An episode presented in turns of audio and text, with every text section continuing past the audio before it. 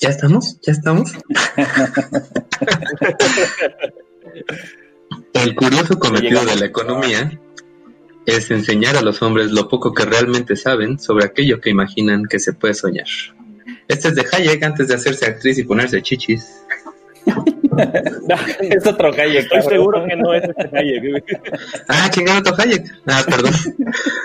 ¿Cómo mis queridos incorrectos? Hoy vamos a hablar del demonio, el culpable de todos los males, del que no debe ser nombrado, del patas de bola. Ah, no, es último no. Hoy hablaremos del neoliberalismo. Cale, lo tuyo. ¿Yo? Intro. Intro.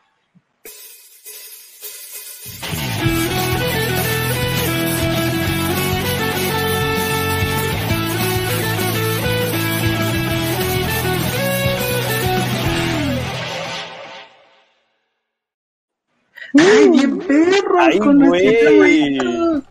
Era para, para emocionarnos. Ya siento que este es un programa importante. güey. A huevo. ¿Qué tal, Bandurling? Yo soy René ALB. Me encuentran en Twitter e Instagram como arroba esdogopus y el día de hoy me acompañan los Carlos Slim de la información, por obesos, no por ricos. Y los güeyes que prefieren pagarle un dólar a un chileno para que investigue en lugar de ellos. Con ustedes el Cale, digo, el Cale y el Beto. Pues yo, arroba, raza. arroba Cali Alcázar, ya saben, este, Twitter, Instagram, este, Facebook, y estoy checando por Telegram, creo que me pueden buscar por Telegram y escribirme ahí por si quieren cotorrear un rato. Hijos. Buenas noches, Jalapa. Buenas noches, México. Y muy buenos días, Estados Unidos, Noruega, Hong Kong, Nueva Zelanda y Sudáfrica. Bienvenidos a una emisión más de su programa informativo preferido, Los Incorrectos. Sí, ya nos cambiamos de nombre otra vez. Y yo soy su amigo y doctor Beto Tapia. Y me encuentran en todas las redes sociales como arroba touchdance, ya sea en Instagram, Twitter, Facebook, Mercado Libre, Amazon y Wish. Ok. Eh, ¿Qué les iba a decir? Nosotros somos Incorrecto Podcast. Nos pueden encontrar como Incorrecto Podcast MX en YouTube. En... ¿Qué otras redes sociales nos pueden encontrar, Cali? Y como redes sociales nos pueden encontrar en Facebook, en YouTube, en Twitter y este y obviamente pueden escuchar nuestros audios tanto en los videos de YouTube como en todas las plataformas donde escuchen podcast, en Spotify, Apple Podcast, Google Podcast y todas las demás que nadie usa pero por alguna razón existen. En todas estamos. A huevo. Y este, hoy, hoy estamos aventando varo de la emoción porque nos acompaña un invitado chingón, chingón de esos que nos van a decir, cállate pendejo, estás equivocado. Con ustedes, el búho. De... ¿Dónde te sacamos, búho? Cuéntanos. Del Pasquín, ¿no? ¿De dónde más? Pues gracias por la invitación. Vamos a venir a subir el rating un rato. No, no es cierto. La neta es Ah, que, sí que sí. este, Ah, la neta es que que no sabía yo este, qué iba a venir a hacer y entonces dije, bueno, y hasta ahorita me di cuenta que no aparecía ahí en el video. Pensé que era algo aquí, este, eh, pero no, estoy pendejo para configurar. Así es esto. No había usado esta plataforma. Muy bien, muy bien. Oye, búho, dinos, este, ¿quién eres? ¿De qué con qué corriente económica te identificas? ¿Cuál es tu caricatura favorita? ¿Dónde te podemos encontrar? ¿Tu posición sexual favorita? Cuéntanos de ti. Bueno, pues este. mm, en la vida personal soy. En la vida privada, pues soy este. eh, soy consultor y analista político. Me dedico a. principalmente a estudios electorales y capacitación también. Eh, estoy en el Pasquín. En el Pasquín todos los, todos los jueves, ahí hablamos de política, hablamos de, eh, de- principalmente de las noticias políticas de la semana. Poquito de humor también le aplicamos. Eh, mi caricatura favorita, pues yo creo que siempre serán los Thundercats. No hay una mejor caricatura que los Thundercats. Sí, ya estoy ruco, ya me delaté, lo siento. Este, y mi posición sexual favorita, yo creo que es el 69, porque no hay nada más hermoso que dar y recibir amor. Creo que también ya sabemos la corriente política entonces a la que le va. Bueno, mi, mi corriente política, pues este, pues yo digamos que me formé en la izquierda, entonces eh, me gusta como me identifico ahí más, me considero o me autodenomino liberal de izquierda, pero también creo que es un poquito eh, como el rollo personal, ¿no? Es este la forma como nos la brújula personal que cada quien tiene, no creo que eh, actualmente podamos definir bien bien izquierda, derecha, es muy confuso, ¿no? Es muy confuso. Es muy confuso, pero a lo mejor a nivel personal pues sí. ¿Qué más? Excelente. ¿Y redes sociales podemos encontrar para los poquitos que están aquí que no te conocen? Pues este, estoy en Twitter, en es mr-búho y en el Facebook le buscan el búho, creo que es el, el búho señor, algo así, no me acuerdo cómo quedó el usuario, pero ahí lo buscan el búho Pasquín y ahí voy a aparecer. A huevo. Muy bien, y de ahí, ¿qué sigue? Pues ya, lo que te truque, pues ¿no? A lo que te truque, vamos, vamos a terminar este programa, precisamente vamos a hablar de la mayor cochinada, la mayor este porquería que se puede estar hablando actualmente de, ¿De la América? Todos, precisamente, no, no, bueno, sí, sí, pero es, es otro tema. No, no, no, esto está en boca de todos, esto es lo más horrible, esto, esto de hecho controla nuestras vidas. Y no, no hablo de Televisa, no, para nada. Esta noche nos toca hablar acerca de lo que es el neoliberalismo, esa corriente política que a todo mundo le da asco a partir de hace como año y medio, creo, sin más aún. Este, pues precisamente vamos a entablar en esta conversación con Mr. Búho, eh, qué nos puede, qué nos va a poder explicar, cómo nos va a pendejear de lo poco que sabemos acerca de esto precisamente. Y pues, no sin antes, vamos a dar los antecedentes, supongo, de lo que es. O bueno, primero vamos a definir lo que es el liberalismo, más que nada, ¿verdad? Sí, yo creo que estaría chido eh, que nos empezáramos como con una definición corta, propia, cada quien, de lo que entiende por, por neoliberalismo, como para que vayamos agarrando terreno. Y ya de ahí, si quieren, nos vamos con, este, con un poquito el contexto histórico, como la béisbol. A la madre. No, güey, no vine preparado para un examen, pero bueno. Dale, entonces empieza Touch. A la vez. bueno, pues más que nada ahorita la corriente del neoliberalismo es, bueno, hablando única y como tal de lo que es, en este caso, el neoliberalismo, eh, se da por ende que es un tipo de control o estructura económica eh, que nos va rigiendo desde hace, desde hace aproximadamente unos 50 años por lo que me acuerdo de lo que estudié, ¿verdad? Eh, prácticamente defiende lo que es más eh, el uso de la propiedad privada y de los derechos individuales como tal, eh, con un poco de intervención del Estado precisamente para poder favorecer y dar ciertos derechos y beneficios a los trabajadores. ¿Cierto, maestro? no, pues no sé, cada quien que dé su definición y ahorita lo vamos debatiendo. No, ¿Quién se va, va, al búho. A ver. Pues este. Sí es difícil definir el neoliberalismo, puesto que no existe, eh, como todas las definiciones en las ciencias sociales, eh, son bastante ambiguas, depende a quién le preguntes y depende del autor. No es como en las ciencias exactas que una definición rápido la puedes tener, ¿no? Eh, creo que para mí el neoliberalismo tiene que ver con el privilegiar lo, lo, privado sobre lo público, características que yo he notado del neoliberalismo serían, eh, la primera es eh, la reducción del gobierno más que del Estado, eh, el libre mercado, libre mercado y todo lo que eso pueda significar. y por, por ende, pues también está muy ligado a la globalización. La globalización entendida en el libre mercado mundial, ¿no? Es esto de que ahora utilizamos el día de hoy dos plataformas este, de otros países para podernos comunicar en este país. Es un ejemplo muy bueno de eso, ¿no?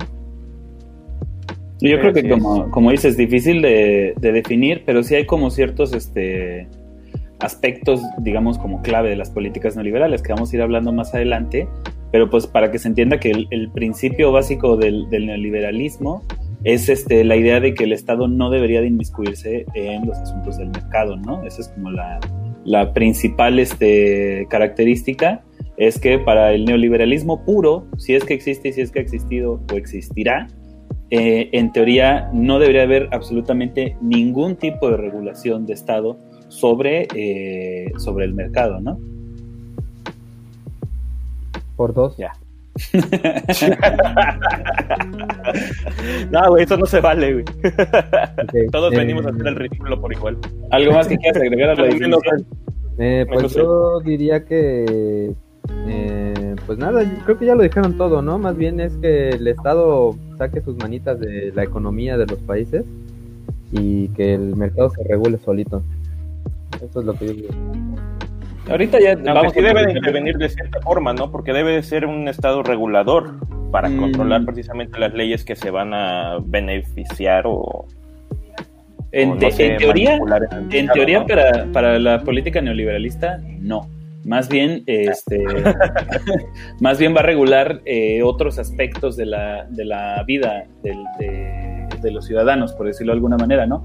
Pero, este, pues yo lo que pensaba era que podíamos irnos eh, empezando, pues, entendiendo un poquito de dónde viene el neoliberalismo eh, o de este, cuál era como la situación eh, que había eh, cuando surgió, ¿no? O cuándo es que surgió.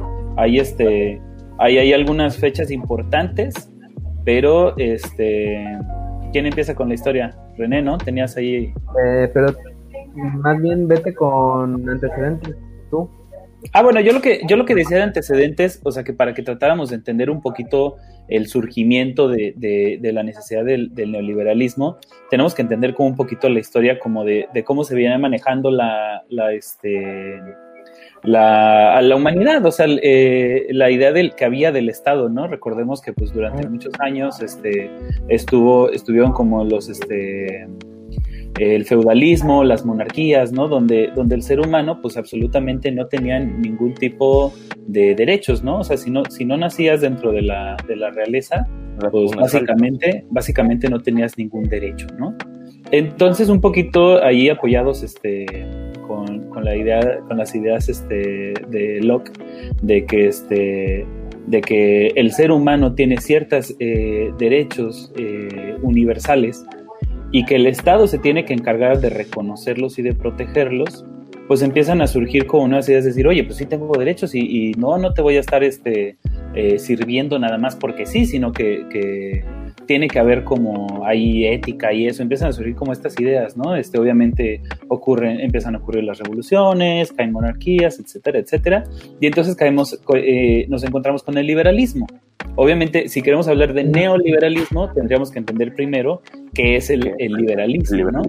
Que obviamente, eh, si la premisa del, del, neoliberalismo era esta idea de que, de que el, el, Estado no se debe meter en el, en el mercado, ahorita vamos a ver más o menos cómo llegaron a esa idea, eh, la idea del liberalismo es que, este, que la libertad del ser humano es su valor más importante y por lo tanto el Estado debería de respetarla hasta las últimas consecuencias, ¿no? Eh, no lo voy a pronunciar en francés porque no sé hablar francés, pero es la idea sí. esta de, de, dejar hacer, ¿no? Este, dejar hacer.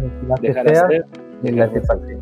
Eh, ándale, muchas gracias. Yo y este, francés, pero lo busqué. pero obviamente este, el liberalismo eh, desmedido, digamos, o por lo menos si, sin algún trabajo previo, yo creo, este, pues empieza a llevar a, a la humanidad una este, bola de chingaderas, ¿no? Este, y entonces eh, empieza a ir en declive, digamos, la situación de las personas. Yo, eh, se me hace un buen ejemplo para entender en dónde estábamos antes de que llegara el, eh, de que empezáramos a hablar sobre el neoliberalismo. Este, pues imagínense los cuentos de, de Charles Dickens, ¿no? El este, representa el más o menos. El que no ¿no? Digo, es el Mr. Scrooge. y este, pues a la gente no le estaba yendo nada los, bien. Los miserables. Ajá, sí, exactamente. Entonces, Ahí más o menos en ese, en ese camino íbamos, ¿no? Entonces, obviamente, este, suceden muchas crisis eh, mundiales.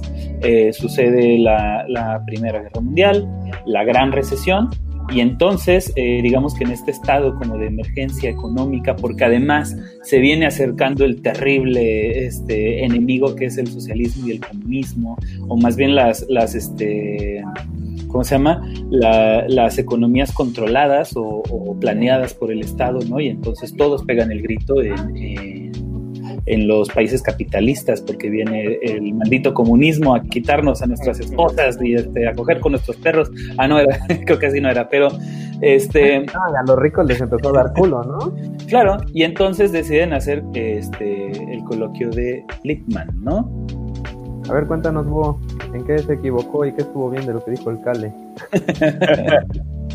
no, yo creo que en, general es correcto. Eh, por ahí este, se empieza a destacar el tema de la propiedad privada, que es un debate que ya perdió, aparentemente perdió vigencia. Este, eh, sin embargo, ya desde, desde Locke decía que la propiedad privada era eh, algo muy importante. Y hace rato que decíamos de en qué debe participar el, Estado.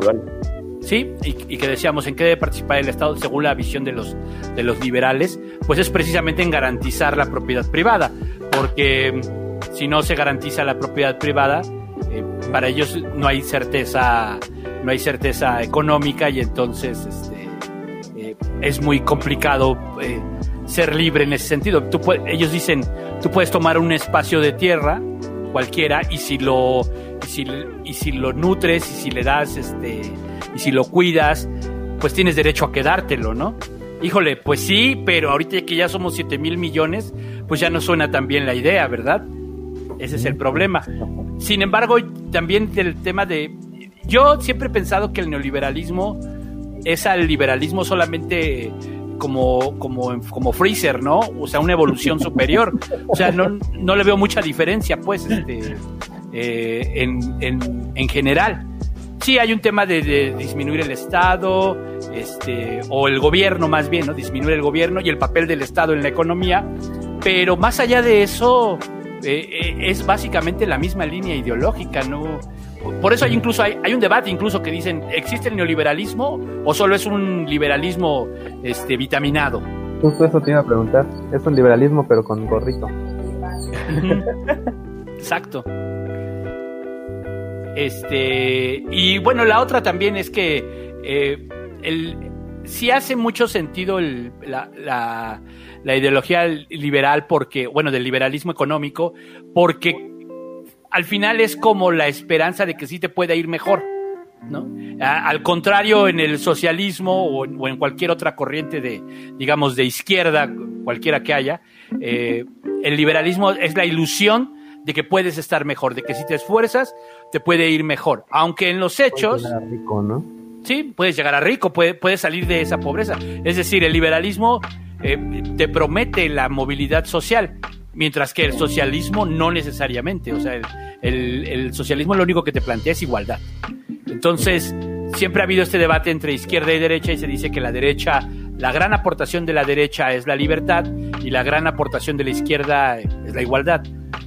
Me parece que sí, pero también entendía la libertad eh, desde otros ángulos, ¿no? Porque, híjole, también hay tantas derechas que ese es otro debate. Ese es otro debate. hay muchas derechas. El, neoliberalismo como que apoya un poco a que cada quien jale, ¿no? Para donde quiere. Sí, pues es que yo creo que ahí nos acercamos un pequeño este, al eterno debate entre Hobbes y Rousseau, ¿no? De, de si ante la oportunidad, digamos, el hombre va a ser malo por naturaleza o más bien va, este, o, eh, o más bien nace bueno y es la sociedad la que lo corrompe, ¿no? Porque en ese sentido, pues el neoliberalismo eh, parte de la idea de que el mercado se va a regular así solito, mágicamente y con polvos de hada, gracias a la, oferta y la demanda, ¿no? Según ellos, tú no necesitas, por ejemplo, eh, del salario mínimo o no necesitas de las prestaciones de ley, porque si yo como empleador ofrezco un trabajo negrero y culero donde no pago nada y donde la gente va a trabajar miles de horas en condiciones precarias, según ellos, pues simplemente tú vas a llegar a decir, no, yo no quiero trabajar ahí y entonces van a perecer porque nadie quiere trabajar con ellos, ¿no? Y yo me voy a ir a trabajar a Google. Porque, pues según ellos, yo pues tengo, eh, eh, digamos... La libertad. La libertad exactamente de dónde trabajar, ¿no?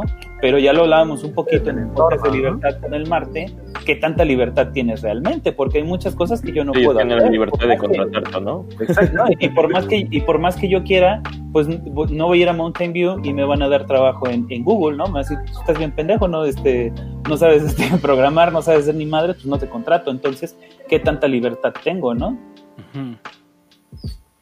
Pero Sí, también, Le hiciste llorar al perro. no, es decir que también, este, ahorita que comentaste eso de el hombre es bueno y esto, el, el neoliberalismo también se agarra un poco buscando esos, esas, eh, ¿cómo se llaman? Como la zona gris en la ley donde puede ver la forma, este, pues de, de saltarse las leyes para ganar más, ¿no? Y para, o sea, a final de cuentas, el neoliberalismo creo que es una buena idea, pero que al llevarla a cabo, pues está cabrón porque depende de la ética del, pues, del empleador, a final de cuentas. O del Yo dueño por del... eso, por eso decía la idea un poquito de que al, al surgir el liberalismo, de pronto, este, eh, ¿cómo se dirá? Eh, llegamos a una especie como de libertinaje, donde todo el mundo empieza a hacer este, lo que quieran, este, valiéndole madre, porque no hay como consecuencias, ¿no? Entonces de repente tenemos que regresar a darle un poquito de, de control al Estado. Y eso es algo que me parece muy interesante, porque ahora que, que decimos neoliberalismo y pensamos en la idea de que el Estado no se mete en el mercado, pensamos que surge como la idea de un chingo de, de- de millonarios este, eh, malvados que lo que quieren es, que no se metan en sus negocios, ¿no? La verdad, lo que estaba sucediendo, como, decíamos, era que, este, que el liberalismo no estaba funcionando, estaba cayendo en una crisis y entonces deciden hacer este eh, consorcio de, de Lippmann. Bueno, Walter Lippmann eh, convoca a un chingo de, este, de, de eruditos de, economía liberalismo. este, de liberalismo para este, decir, bueno, a ver qué madres vamos a hacer, ¿no? Porque esto no está funcionando. Y entonces eh, concuerdan entre que lo que tienen que hacer es hacer un nuevo liberalismo no tan liberal, ¿no? Entonces este, deciden que vale la pena renunciar como individuos a ciertas eh, libertades con tal de garantizar la, la buena este la buena convivencia, que de alguna manera pues es un mega retroceso, porque ya lo, ya lo, este, lo veíamos este, desde el Leviatán de Hobbes, ¿no? En 1600 y cacho, pero regresamos a esa idea de que sí tenemos que renunciar a, a ciertas libertades, yo diría sobre todo porque no estamos o no estábamos en ese entonces listos para vivir sin libertad, no es como cuando tu papá te da permiso de salir y te pegas la peda de tu vida, ¿no? Porque no, si- porque no, no supiste qué hacer con tanta libertad. Algo así más o menos pasa entonces en sí, que el Estado controle, pero el mercado no, porque en el mercado lo que necesitamos es la interacción económica entre las personas para generar desarrollo, etcétera, etcétera. Pero digo esto porque es muy curioso pensar que el, neoliberalismo no surge como un arma para que los ricos sean más libres de hacer sus chingaderas, sino que al contrario, surge como, la, como eh, fortalecer al Estado, sí, hacerlo más pequeño, pero fortalecerlo para eh, eh, poder, digamos, este, controlar las libertades de los individuos, pero respetando al mercado para poder este, seguir haciendo sus cochinos negocios, ¿no? A huevo.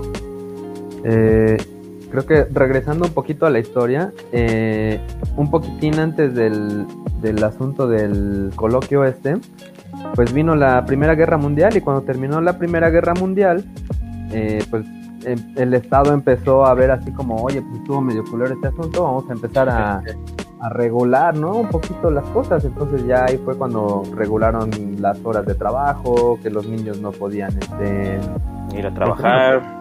O sea, surgieron los derechos laborales prácticamente, en este caso. Ah, eh, ¿Qué más?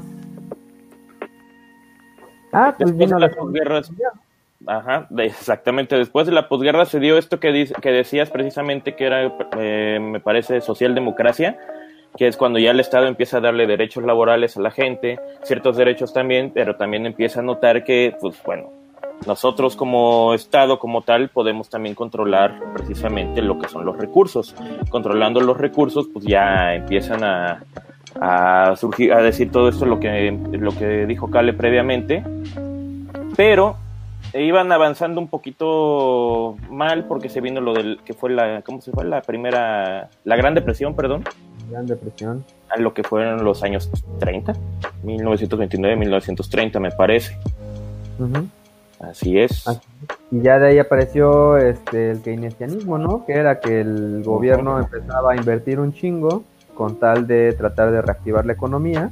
Exactamente. Hay opiniones divididas, ¿no? Porque dicen que unos dicen que el keynesianismo hizo que la economía de Estados Unidos pues reviviera y otros dicen que fue la guerra, la, Segunda Guerra Mundial, pues que al final de cuentas, pues el chingo de lana que se llevaron por la venta de armas, ¿no? Pues es que precisamente antes de la Segunda Guerra Mundial me parece que también un grupo de ya, pero ya de economistas, ya no tanto, ya de economistas que eran ya ricos, ¿no? Más que nada. Es, eh, ahí sí no me acuerdo cómo se llamaban. Pero me parece que se estaban este, reuniendo precisamente para tener cierto control para que ni el Estado, ni los mercados, ni los individuos se pasaran de lanza con lo que estaban haciendo, este, tanto en reglas como este, leyes precisamente para promover, pero lo que les dio en la madre fue precisamente la llegada eh, eh, iba avanzando un poquito mejor precisamente, pero lo que le dio en la madre fue la llegada de la Segunda Guerra Mundial, que otra vez hizo retroceder a todo este, este avance que iba pues levantándose apenas, digámoslo así. Y bueno, pues ya de ahí realmente en, todo este tiempo, desde, desde el 29, este, no había como quien aplicara las, este, las políticas neoliberales, ¿no? Más bien se quedaba como el papel y se discutía y se iba ahí este, como medio platicando, eh, hasta que llegan este, Ronald Reagan y Margaret Thatcher, que son como los, los eh, primeros que postulan, este, que empiezan como a aplicar las políticas neoliberales en, eh, en, el mundo, ¿no? Y además en dos grandes, en dos grandes potencias que en ese momento estaban también en declive, porque creo que eso es algo, algo muy interesante, es que siempre nos venden las políticas este, neoliberales como salvadoras de economías este, en derrumbe, ¿no? Y este, ah, bueno, y, y entonces de repente, pues sí, si tú ves los, los números, eh, sobre todo por ejemplo el gobierno de, de, Ronald Reagan, sí dices, wow, subió en este del 1.6, creo que estaba el, el, este, el PIB, lo subió hasta 6 y cacho, hizo, elevó un montón y eso, ¿no? Porque sí, hay una parte del neoliberalismo, sobre todo en las primeras etapas, en las que obviamente empieza a surgir un montón de de riquezas, ¿no? Pero a la par también la brecha este, económica y los índices de pobreza también se van este, elevando. Entonces, por un lado, sí hay desarrollo para el país, digamos, en, en el promedio, pero la acumulación de riqueza se va concentrando más y la, y la brecha de, de, la riqueza con la pobreza se va agrandando. Tanto es así que al principio del gobierno, por ejemplo, de Reagan, eh, un ejecutivo ganaba alrededor de 41 veces más que un obrero. Al final de su, de su gobierno, el ejecutivo ganaba 92 veces más que un, eh, que un obrero, ¿no? A la madre. Pero fíjate, este, yo ahí tenía una pregunta para el búho, porque este, aunque no lo crean, como hoy venía el búho, estudié más allá de Wikipedia, pero este, se nota, se nota. Pero aún así, aún así tenía yo la duda porque hablan como de que el Estado eh, obviamente se, se, pequeñece, ¿no? Lo cual significa eliminar mucha burocracia, eliminar mucho gasto de, del Estado. Obviamente al, al, no meterte en el, en el mercado tienes menos gasto público, pero lo que yo no entiendo es qué es lo que se supone que va a hacer el Estado con todo ese dinero que se está ahorrando. Pues es que también el problema es que cobra menos impuestos porque parecería que, que, podría recaudar más, ¿no? Porque ahora, pues si tienes una empresa del Estado y la vendes o, o la, la, privatizas o digamos permites mayor competencia, eh, tendrías más impuestos, pero también una de las doctrinas del neoliberalismo es la política del goteo, es decir, le das más a los que tienen mucho y estos a su vez van a generar, se supone que muchos empleos para que le llegue a todos los demás. Pero también es un tema de ciclos, porque el caso de en Europa, eh, eh, buena parte del mundo se vio, se vio este, eh, seducida por, el, por, por los socialistas y hubo otro modelo que es el estado de bienestar, que es muy similar a lo de Keynes y, y, todo. Y de hecho Inglaterra, a pesar de, bueno, el Reino Unido, a pesar de que ellos con, la Thatcher comenzaron el neoliberalismo, hay cosas que no tocaron, por ejemplo, no tocaron la salud, no tocaron la educación, no se metieron con los obreros, o sea, por más que lo intentaron, es que la realidad es que no pudieron.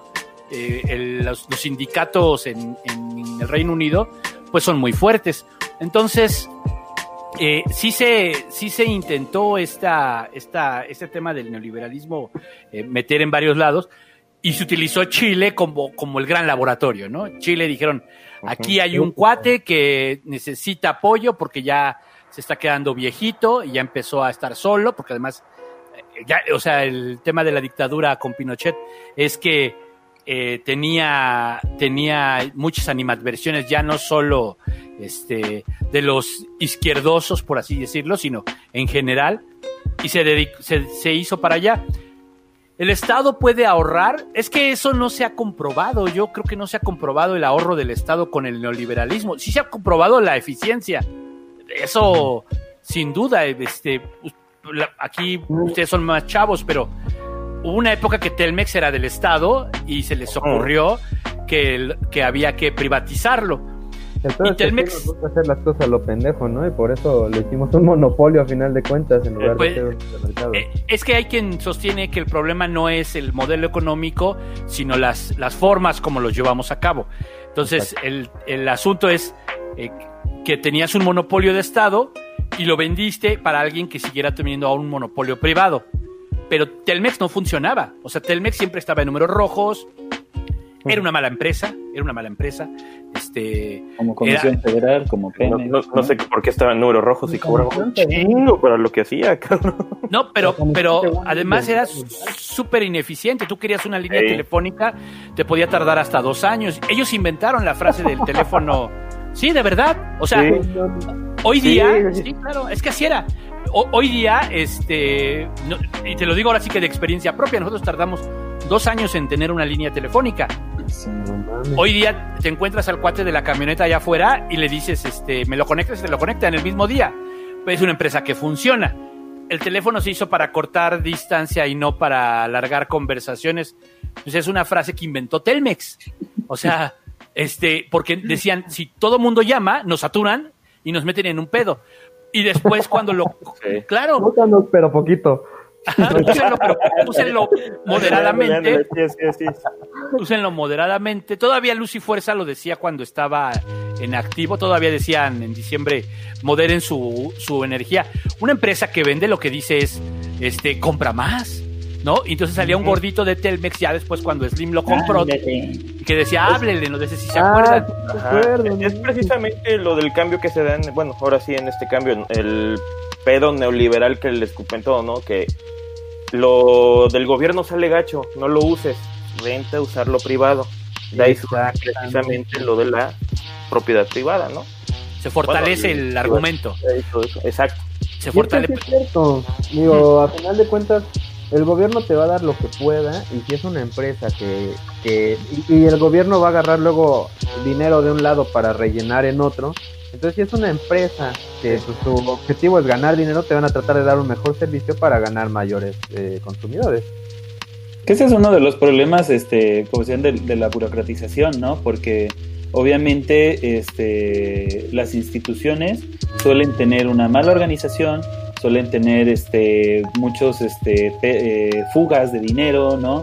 Suelen tener este, trabajadores que de pronto, como ya tienes la base, digo, los que hemos trabajado en instituciones, yo he trabajado, yo he trabajado en institución y Ay. este y pues te encuentras, ¿no? Cuando te encuentras con el basificado que ya le vale madre hacer su trabajo porque es, sabe que no hay manera de que le corran, este, entonces es muy difícil Saludos, que, una, de salud. Eh, que una institución funcione, eh, entre comillas, tan efectivamente, por lo menos para, para niveles como de, calidad y de, y de, desarrollo, pues, o de la producción, es muy difícil que una institución funcione tan efectivamente como lo hace una, este, una empresa privada, ¿no? Y ese es como, como decía el búho, eh, fortalece el argumento de que más vale la pena la privatización. ¿Y cuántos no, por ejemplo, estaban este, clamando ya porque llegaran las gasolineras este, eh, independientes a, a, México, ¿no? Sí. sí. porque se supone que la idea, la idea era de que te iban a vender la gasolina más barata pues, para competir unas con otras, ¿no? Sí, pero, pero, o sea, es que es una de las, de las, este, de las tesis principales de los liberales es la competencia aumenta la calidad y, y tienen razón, tienen razón. Eh, el asunto es que el, el, modelo, nos guste o no, tiende a la monopolización o a tener agentes preponderantes. O sea, incluso este, lo ves hoy día. O sea, hoy día, eh, ¿cuántos dominan? Muy pocos dominan este, los mercados en ciertas áreas. Son muy poquitos. Con todo y que hay competencia, con todo y. No, no, no, no, no alcanza a funcionar. Seguimos comprando. O sea, ¿a quién le compramos sistema operativo? Tres o cuatro, ¿no? ¿A quién? O sea, y ya, párale de contar. ¿A quién le compramos celulares? Algunas marcas. ¿A quién le compramos autos? Algunas marcas. Es decir, al final tiende a concentrarse y eso pues también concentra la riqueza. Claro, algo que no supe si fue, bueno, no, no sé si haya sido premeditado, pero gracias a esto ya ahorita hay empresas que son incluso más poderosas que muchos otros países, o sea, que muchos países, y que tienen obviamente mucho más dinero que muchos países, ¿no? Que precisamente eso es algo como eh, que nos habla como del paso a la, a la posmodernidad, ¿no? Entendiendo que, que, la modernidad llegó cuando, cuando la religión dejó de marcar la pauta para la vida, digamos, de cómo se dictaban las leyes de la vida y le entrega el poder al Estado. Y entonces este nuevamente regresamos a este a Hobbes. Este y entonces eh, el Estado, eh, a partir de, cierto punto, empieza entonces a, regir, digamos, cómo, cómo vamos a entender la vida, ¿no?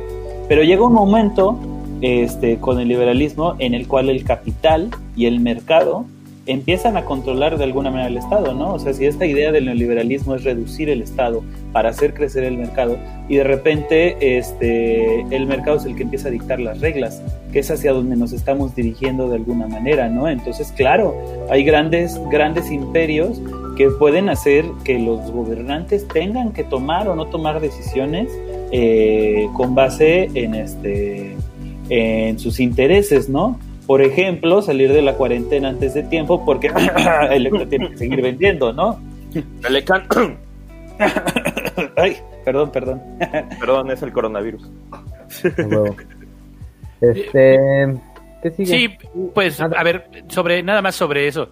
Eh, prácticamente el presidente de cualquier país eh, del mundo, lo primero que hace, que hace al levantarse, antes de orinar, antes de lavarse los dientes, etcétera, es ver las bolsas de valores del otro lado del mundo, porque al final es, están, muchos están gobernando con eso. Y pareciera que, pues por ejemplo, tú dirías, pues nuestro viejito de Macuspana no, pero sí. O sea, tan es así que acaba de tomar un avión para ir a Estados Unidos, porque sabe que hay una pinche crisis loca. Entonces, Tardamos 37 minutos en mencionarlo, ¿eh? Sí, bueno, este, pero el, el, el asunto es, sí está tan, tan fuerte el tema económico ya metido en las sociedades y dependemos tanto de los agentes externos que el neoliberalismo al final en México se mete porque sí había un desmadre, o sea, el, modelo de, del desarrollo estabilizador ya había acabado, ya se había agotado. Y luego a alguien se le ocurrió que lo mejor era enfocar todas nuestras energías en el petróleo. Y se supone que el neoliberalismo o el libre mercado lo que te va a garantizar es más estabilidad porque es como cuando tú tienes un solo ingreso y te quedas sin chamba, pues te pones a sufrir, pero si tienes cuatro o cinco ingresos y pierdes uno, pues no hay bronca porque puedes aguantar el madrazo. Es más o menos la tesis central que tenían los Chicago Boys en, este, respecto a Latinoamérica y que aquí pues compraron muy bien este, con de la Madrid, que es con quien, digamos, es el primer tecnócrata en el poder en, la historia de este país. eh, eh, y ellos pues traían esta idea, precisamente abrir el mercado a todos lados y tener eso te, va a dar mayor estabilidad. Fíjate, vos, ahorita que comentabas esto de los tecnócratas y precisamente porque una de las ideas en el coloquio de Littman era llamarle liberalismo tecnocrático, este, me surgió la duda, más bien me quedé con la duda hace no sé cuántos pasquines, eh, platicaban ustedes un poquito de, de, que lo que decíamos al principio, que realmente ya no existe la izquierda y la derecha, y que más bien a los políticos los deberíamos de comprender en una especie de plano cartesiano, donde de un lado tendríamos este, a tecnócratas y del otro lado eran populistas, ¿no? Y por un lado eh, liberales y conservadores, pero eh, pues no si nos podrías platicar un poquito sobre pues, qué es un tecnócrata. Bueno, eh, se supone que un tecnócrata es aquel político que toma decisiones con base en los datos, con base en la ciencia, este, y que todo debe ser medible y todo debe de ser este, cuantificable. Hemos definido a lo mejor, yo, al menos yo creo que sí hay tecnócratas de izquierda y tecnócratas de derecha, como hay populistas de izquierda y hay populistas de derecha. Eh, eh, sí creo que el PG es de izquierda, populista de izquierda, eh, como Trump es populista de derecha. Pero al mismo tiempo, este, creo que dentro del gobierno del PG, por ejemplo, Marcelo sería un caso un tecnócrata de izquierda, este, y, y no sé, cualquier gobierno priista, el último, vamos a pensar Videgaray, pues es un populista, un tecnócrata de, de derecha. Pero eh, eh, esto se da también por como se entiende la política. Hay quien cree que la política este, pues tiene que ser exclusivamente de una forma, ¿no?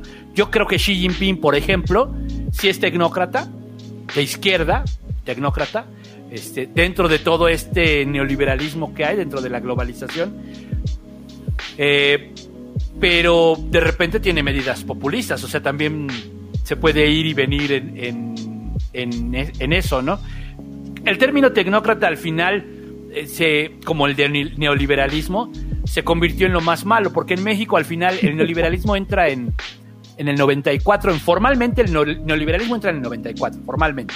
Y entonces resulta que 11, 11 meses después te vas a, te vas a crisis, entonces para todo el para todo el imaginario, pinches tecnócratas, pinches neoliberales, hicieron un desmadre, apenas entraron, apenas pusieron su modelo y esto ya se, se chingó, ¿no? Venía desde antes. Pero igual para quien vivió antes de eso, digo, nosotros nos tocó la infancia.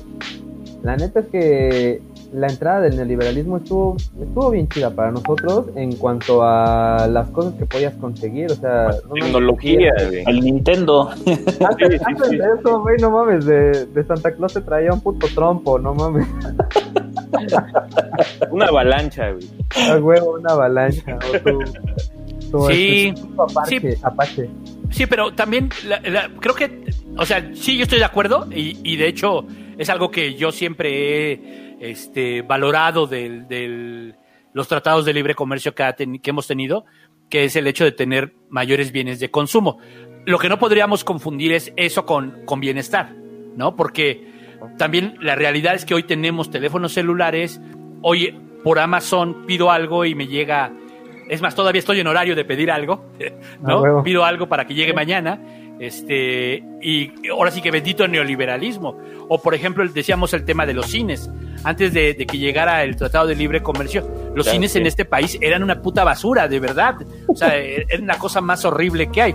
Después ya vino el neoliberalismo, nos trajeron el modelo de los de los de las salas este de las salas gringas y empezó a verse todo bonito. Tuvimos muchas marcas de autos, pero a cambio perdimos seguridad social. O sea, nuestros abuelos y nuestros padres todavía incluso, bueno, en mi caso, todavía tuvieron este seguridad social, tuvieron buena pensión, tuvieron casa del Infonavit. Hoy, ¿cuántos tienen vivienda? O sea, la vivienda es algo. Por eso, cuando hablábamos de la propiedad privada hace rato, digo, bueno, a lo mejor en la, en la época de, de Locke, eh, la propiedad privada sonaba como una buena idea, pero ahora que somos 7 mil millones, ya no es Sí. tan buena idea, porque ahora es muy difícil tener una propiedad. Y, Sí. y creo que es- ahí cambiamos las cosas. Por eso, si hay, sí hay un pequeño engaño, me parece, dentro del modelo neoliberal, ah, en el hecho de que este, eh, creemos que, la, que hay bienestar por bienes de consumo, ¿no? No necesariamente, sí está chido tener bienes de consumo, sí está chido no tener que ir a la fayuca, porque era lo, como le llamábamos. En Tepito había un lugar donde vendían, pues comprabas la videocasetera, comprabas el, el, este, la televisión o el, el- el- el aparato de sonido que le llamábamos estéreo, no sé por qué, pero todo el mundo le decíamos el estéreo el estereofónico, sí estaba chido. O sea, que después ya lo pudieras comprar en Walmart. Es más, estuvo chido cuando llegó Walmart. Pero ya después cuando entiendes, cuando entiendes todo lo que, lo que pasó, toda la gente que se quedó sin empleo, híjole, también tiene sus cosas, ¿no? Fíjate que algo bien interesante que estabas mencionando ahorita de la propiedad privada es que podemos, eh, de pronto podemos entender o una forma muy fácil para, para los que no estamos como en economía y queremos entender cuál es la diferencia entre capitalismo, socialismo y comunismo, es entender a quién le pertenecen las cosas, ¿no? En el sentido de que en capitalismo, obviamente, pues uno de, de, este, el punto principal del capitalismo es la propiedad privada, o sea, tú eres dueño de lo que tienes y de lo que hay, ¿no? Y entonces, este, hasta qué punto que por cierto creo que tampoco aclaramos eso, que digo, se sobreentiende, pero pues el, que el, neoliberalismo es digamos como una capa del, del, capitalismo, ¿no? Así como cuando tú tienes tu teléfono Android, este, pero Samsung le pone una capa a la interfaz de usuario, algo parecido pasa con el capitalismo y con el neoliberalismo. Este, en ese sentido, pues para el neoliberalismo, entonces, tú deberías de tener la capacidad de apropiarte de todo lo que existe en este mundo, ¿no? Entonces, este, por ejemplo, vemos la diferencia como en Estados Unidos, donde tú eres dueño de tu subsuelo, y en México donde no lo eres, ¿no? Por eso si tú te encuentras eh, petróleo, te encuentras este, riquezas o te encuentras algo en el subsuelo, no te pertenece porque es más bien de, del Estado, ¿no? Entonces, en ese sentido, este, cuando realmente no existe la propiedad privada, sino que la propiedad, todo lo que existe le, le, este, pertenece al Estado, estaríamos hablando de comunismo. Y, este, y entonces el Estado puede, bajo su propia ley y sus propios designios, eh, repartir esas riquezas como, como mejor le convenga eh, bajo su ideología, ¿no? Y en el caso del socialismo estaríamos pensando que no es tanto el Estado quien, eh, quien es dueño de, de, las cosas, sino más bien la sociedad, ¿no? Y esto porque es importante, porque conforme nos vamos acercando a, este, a esta idea de que somos más personas cada vez en el mundo, ¿no? Como decía el Búho, somos 7 mil millones y de repente la propiedad privada tal pareciera que no alcanza para todos, empiezan a surgir conceptos como el co-living, que, que, de pronto este, suena medio raro, pero ya existían las vecindades, ¿no? O sea, ya existía esta idea de que de repente... son las vecindades, Son las vecindades de ahora, pero ahora... Las Millennials conocen a las vecindades. pero tú vas a estos grandes eh, desarrollos... Eh, inmobiliarios donde tú estás pagando por tu casa y casi casi nada más donde comes y donde duermes y donde cagas, pero afuera tengo alberca, tengo canchas de tenis, tengo este eh, una sala con mesas de billar y mesas de ping pong y todo eso. Realmente qué pasa que esa alberca, esa cancha de tenis, ese patio, esa pista de correr y todo lo que le quieran poner a su super desarrollo inmobiliario de lujo le pertenece a todos, ¿sí? Entonces esta idea como de la, de la copropiedad de los, de los bienes, eh, por lo menos de los bienes de lujo, de alguna manera eh, se acerca un poquito más a los ideales socialistas que a los este que a los ideales capitalistas donde cada quien debería ser dueño de sus propias cosas no es como siento yo que es como una forma muy sutil en la que el socialismo se ha ido colando este en el capitalismo por debajo de la pinche cobija. La, bronca es que, el, o sea, el, el, 80% de la población no podría pagar incluso eso. O sea, ese, ese es el problema, ¿no? Y, y, la propiedad privada, como decía Prudo, la propiedad privada es un robo, este, y yo creo que sí, yo creo que la propiedad privada es un robo, porque además es que no solo es el tema de la propiedad privada, es la herencia de esa propiedad privada. Y, y, el, y no hemos discutido lo suficiente eh, cuánto, cómo se replican las fortunas a partir de la herencia. Por, por, decir un ejemplo, los Walton siguen estando en la lista de Forbes, a pesar de que se murió Sam Walton, la, están en los primeros 10 todavía los Walton. Entonces, este, eh, y es por herencia, por herencia, ningún mérito, ningún puto mérito. Sí, perdón. No, no, más bien, eh, solo quería eh, rescatar del comentario que hiciste hace rato, cuando decíamos que cuando llegó el neoliberalismo a México, eh, que el tener más cosas o el poder comprar más cosas no significa el bienestar que sí te podría dar el tener un buen un trabajo bien remunerado y demás. Sí, acaba de salir ahorita un artículo en el New York Times sobre si tú eres clase media o no.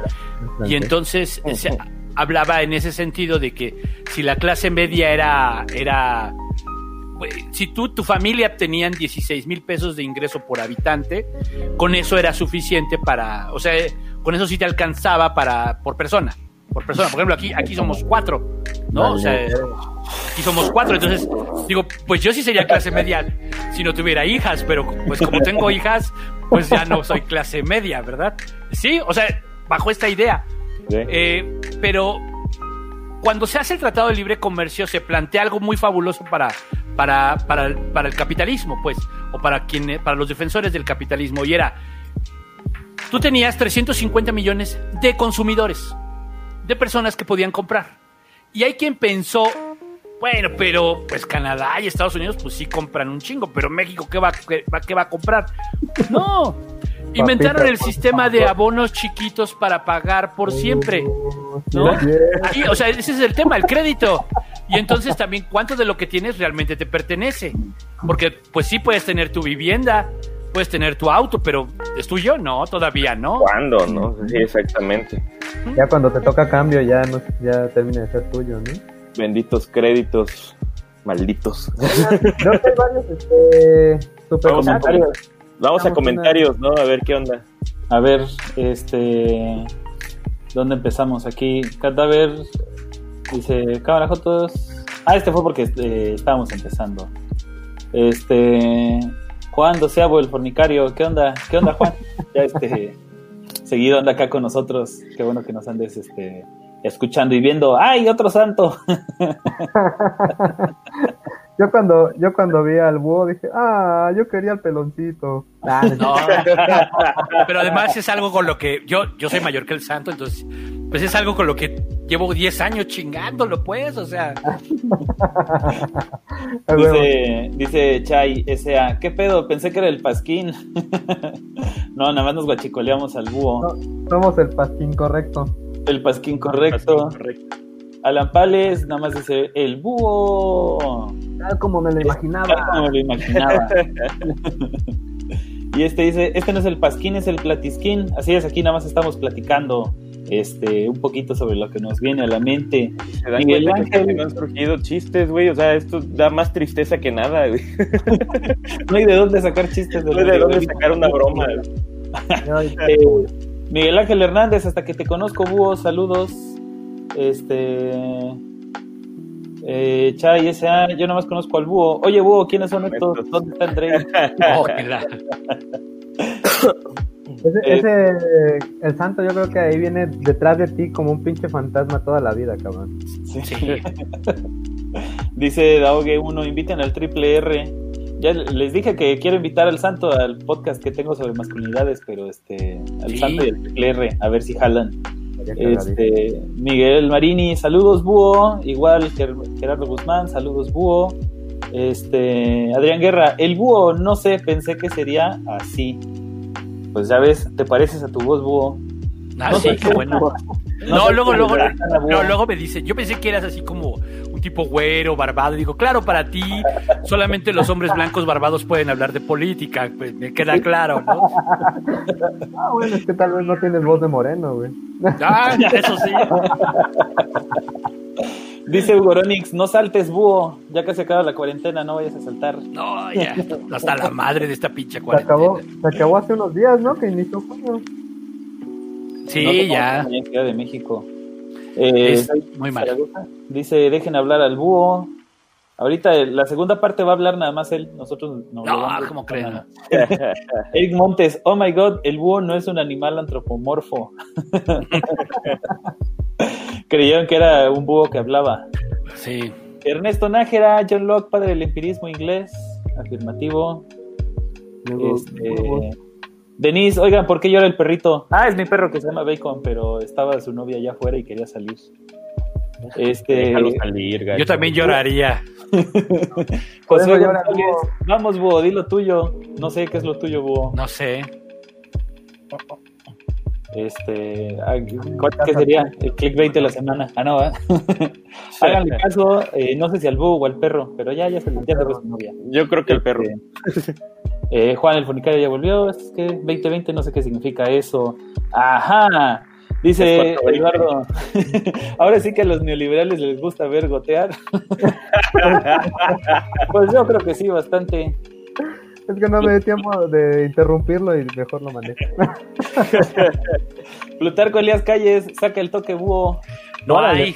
Anda escasa hoy. Anda Es escasa. parte, es parte Ya no me dio la- tiempo de comprar para el programa, lo siento. Eh, Garit dice, parte de la filosofía objetiva de Ayn Rand. No sé en qué momento de qué estamos hablando ahí. Igual, Plutarco Elías Calles puso de la centralización.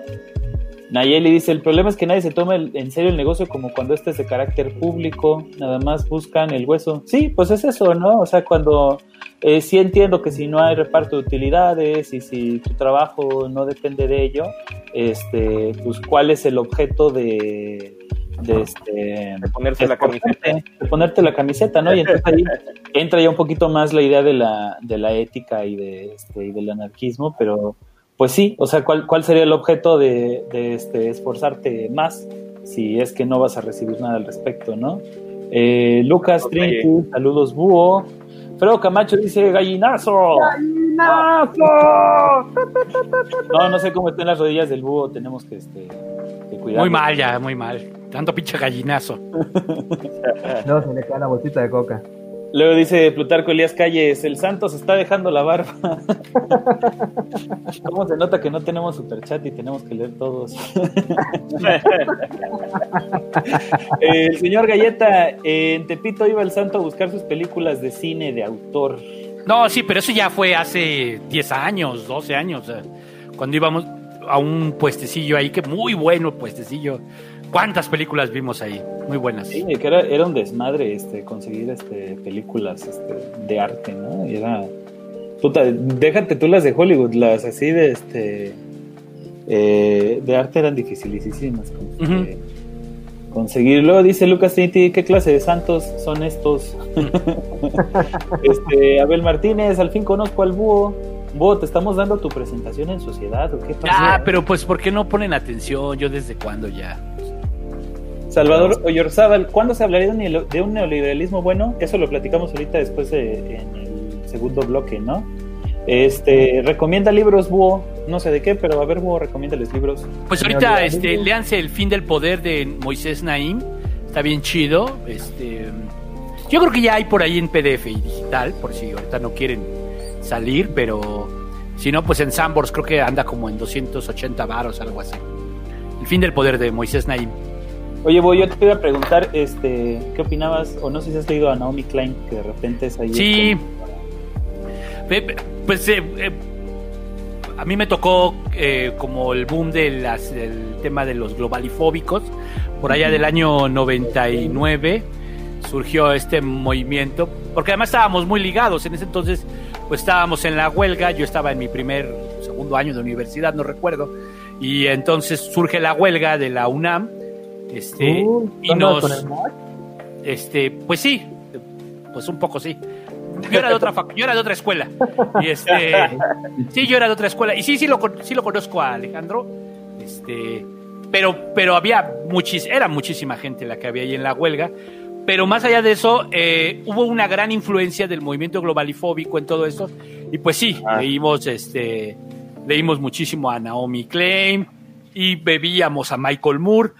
Al final también tiene este eh, hay, hay mucho sesgo de confirmación, ya con los años les puedo decir que hay mucho sesgo de confirmación en esto, ¿no? En, en- sí está O sea, interesante. ¿tus, tus miedos sí se hicieron realidad?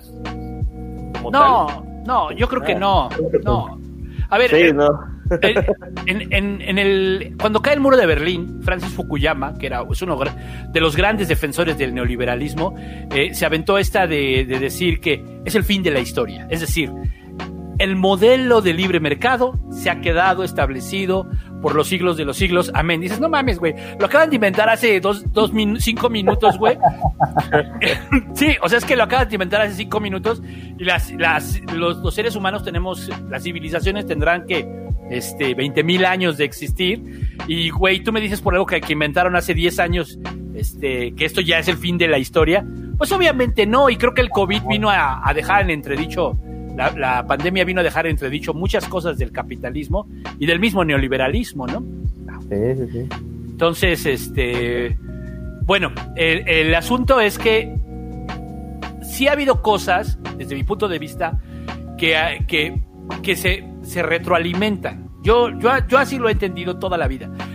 Eh, eh, ha habido, hay- nos, nos estamos retroalimentando tanto el pensamiento de izquierda como el pensamiento de derecha. Hace rato decías eh, de que hubo más derechos para los trabajadores. Pues sí, y, y se debe al marxismo. Eh, Este, me tardé 59 minutos en hablar de Marx. Sacar a Marx. Y se debe al marxismo, ¿no? O sea, este, se, se, esta idea de los derechos de los trabajadores, pues sí se debe al marxismo. Pero del, otro lado también ha habido, ha habido una, o sea, es- ya creo que a todo el mundo nos queda claro que las empresas del Estado tienden a, a ser poco funcionales. Son pocas las empresas, salvo que sean mixtas, como el caso a lo mejor de Nokia, ¿no? En su momento Nokia, empresa mixta, bien, ¿no? Funcionó bien. Este, y así debe haber otras. Pero, pero en lo general las empresas del Estado pues han demostrado que se llenan de burocracia y que no funcionan porque aquí hubo muchas empresas del Estado. Si quieren, ahorita hablamos de eso, porque ya estoy acaparando el, Ah. este, el, No, este es tu programa. no, no, no, ¿Para No, se- no, Yo les dije Para que, a partir de la segunda hora el búho era el único que iba. No, Sí, no. de hecho. Dice Manuel Núñez, sé que no tiene que ver con el tema, pero hoy estaba pensando que no he escuchado de organizaciones que ayuden a las personas afectadas por el COVID en México. Supongo que existe, pero no hay difusión. Eh, no sé si existan, yo la verdad tampoco he Sabes que ya ahorita ayudar ya no deduce impuestos, así que yo creo que ya no, güey. Uh, bueno, yo he visto que el este, ¿cómo se llama? El Canelo se ayudó ahí a una asociación civil, ¿no? Sí, algunos han estado ayudando ¿En como por México? pero este, pero sí, así como organizaciones no lo sé. Pero fíjate que es, es un comentario muy El interesante. Canelo, que- culero tener apodo de cola, ¿no?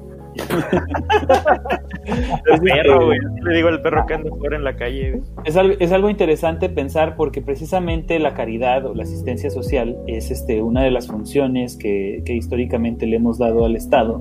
Sin embargo, bajo la tesis neoliberal también debería de ser eh, responsabilidad del mercado y no del Estado, ¿no? Entonces volvemos a lo mismo. Eh, la asistencia social podría, por eso de- debería de ser deducible de, de impuestos para animar a que la iniciativa privada sea la que se encargue de hacer este, la, la asistencia social y otra quitarle otra este otra responsabilidad digamos al, al estado no este seguimos con comentarios. Gregorio Garza habrá gallinazo no.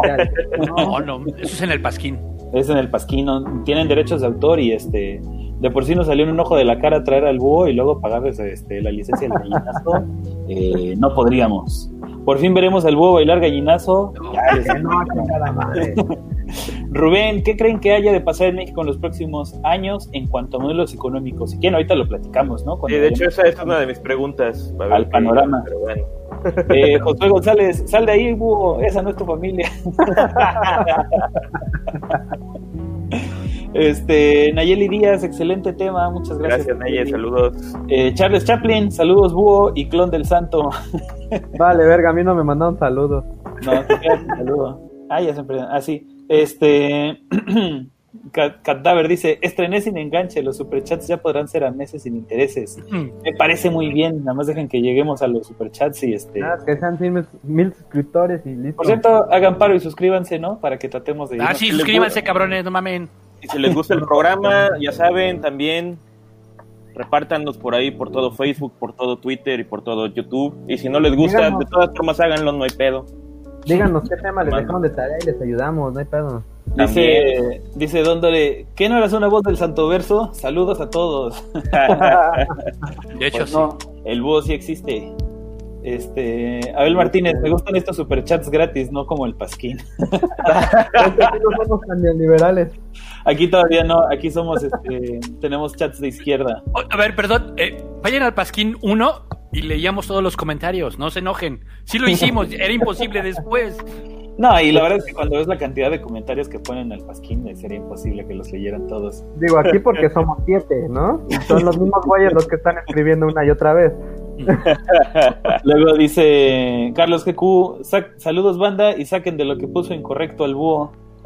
Wow, qué buen comentario. A huevo. Alfredo Camacho y ese santo barbón. Eh, Rubén, yo les recomiendo invitar el inventar el futuro de Snirsek. Es libro, supongo, la verdad yo no lo he leído. No sé si ustedes lo han leído, ahorita lo vamos a buscar. Este, y Antonio Román, saquen de la que puso neoliberales a los incorrectos. Cochino neoliberalismo. Este, pues ya no, porque si no nos vamos a seguir con puros comentarios. Así es. Este, vamos con la, con la segunda parte, ya digamos, este, ya hablamos un poquito de historia, que por cierto creo que nos no mencionamos como tal la historia de, de Chile, pero no sé Ya, si tiene caso contar. de- no sé, Un breve no sé si resumen rapidillo. breve resumen de los Chicago Boys. A ver, ahí les va un rapidín. ¿Eran los que bailaban vestidos de obrero, policía y todo ese pedo? No, güey, en-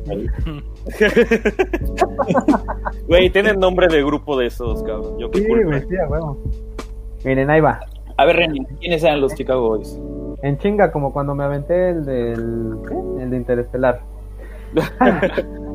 Entre 1957 y 1970, varios estudiantes de la U Católica fueron becados por el gobierno gringo para hacer un posgrado en economía en la Universidad de Chicago, la cuna del neoli- neoliberalismo, donde estaba el Jesús Pelón y neoliberal dando clases Milton Friedman.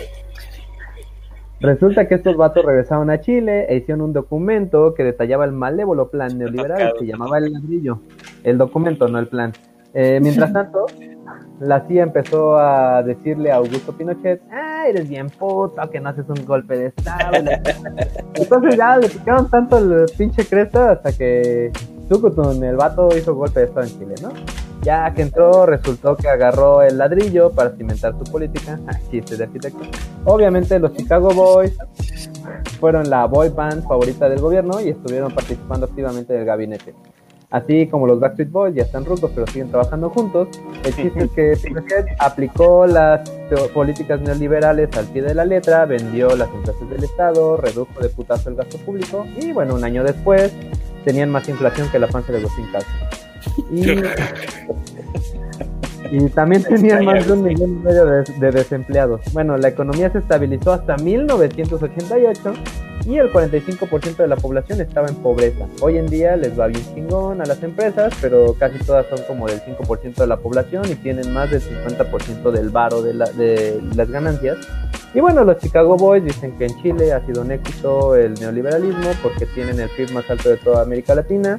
Eh, la gente está muy enojada por desigualdad que hay en el país y pues los Chicago Boys dicen que la desigualdad no es lo importante, realmente lo importante es que sacó mucha gente de la pobreza y todo es pinche envidia porque no son ricos. Y pues parafraseando al negro Araiza, hay que chingarle más, ¿no? Güey, pero antes podrían decir al menos la frase esta de que estoy trabajando como negro para poder vivir como blanco. Ahora nada más puedes decir estoy trabajando como negro para poder vivir como moreno. Es correcto. para más, la neta.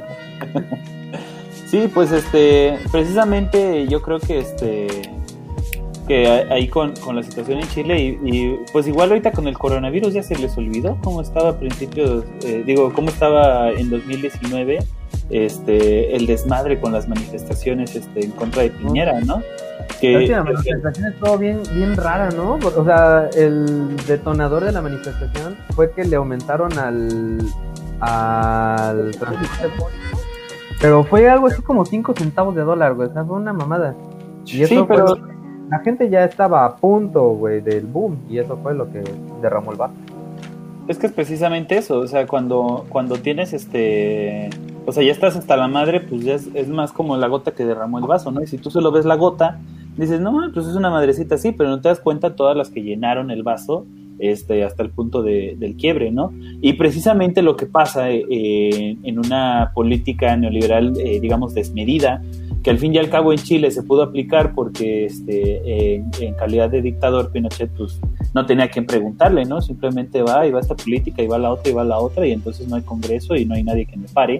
Y entonces, pues por eso, como decía el búho, lo agarraron como el pequeño laboratorio de este de las políticas neoliberales, ¿no? Ah, con que tomando foto. entonces, este, eh, ¿qué es lo que sucede, digamos, cuando, cuando se aplican a, a extrema las, las políticas neoliberales? Que entonces no hay bien ni recurso que pueda depender del Estado y que no sea privatizable ni comerciable, ¿no? Entonces, ahí sí, se empiezan a meter con salud, se empiezan a meter con, con este, producción de energía, se empiezan a meter con educación, se empiezan a meter con transporte, y entonces llega un punto en el que el Estado ya no te, te ofrece nada de esas cosas, porque si antes hablábamos de, de cómo eh, la iniciativa privada eh, mostraba, digamos, una mejor calidad en la producción de, de los bienes este, consumibles o de, De los, los servicios, servicios.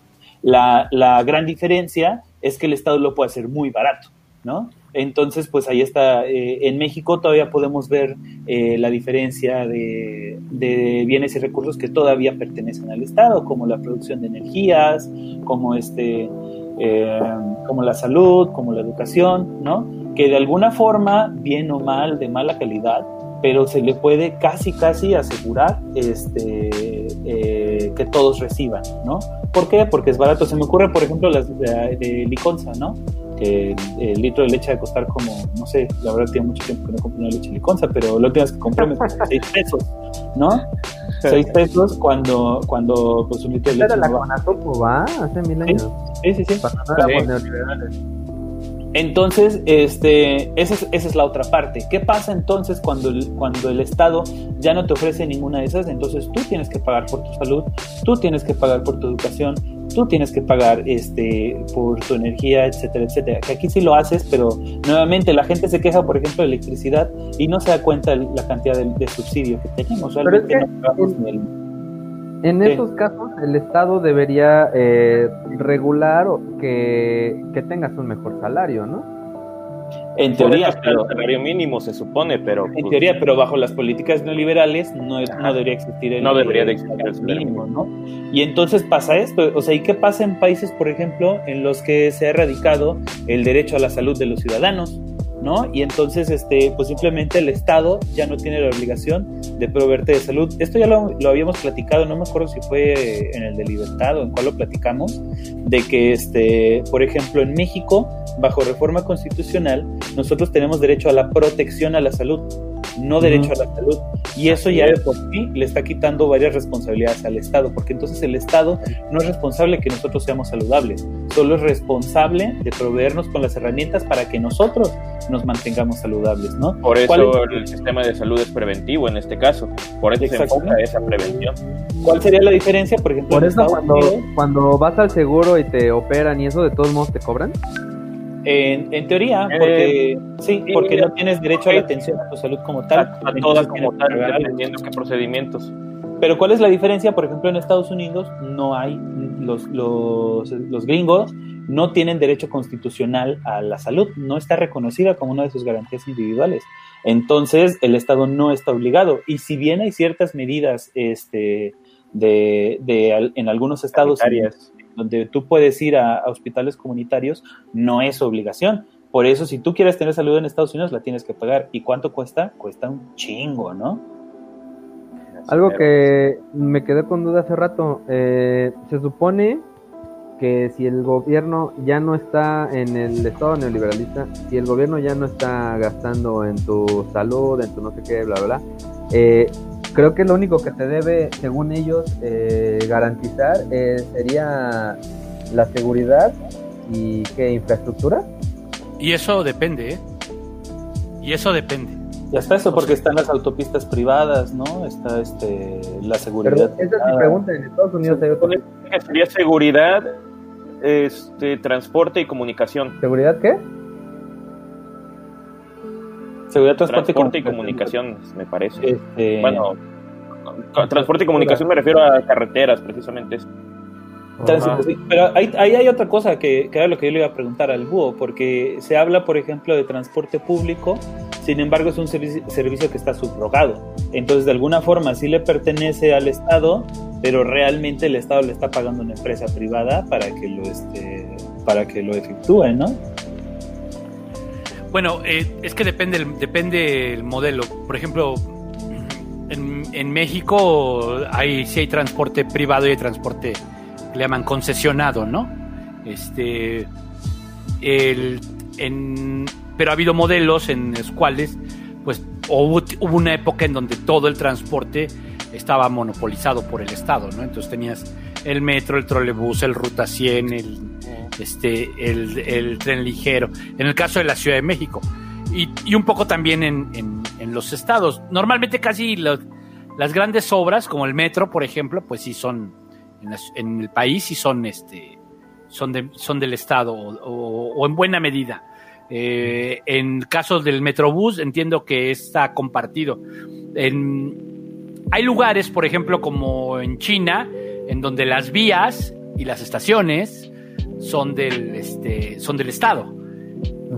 Y hay empresas que compiten y por, por, por entrar a, a dar el servicio y ponen los trenes y ponen este, el servicio en sí, ¿no? Los gastos de electricidad, bla, bla, bla. Y más o menos funciona, porque también esa es la otra.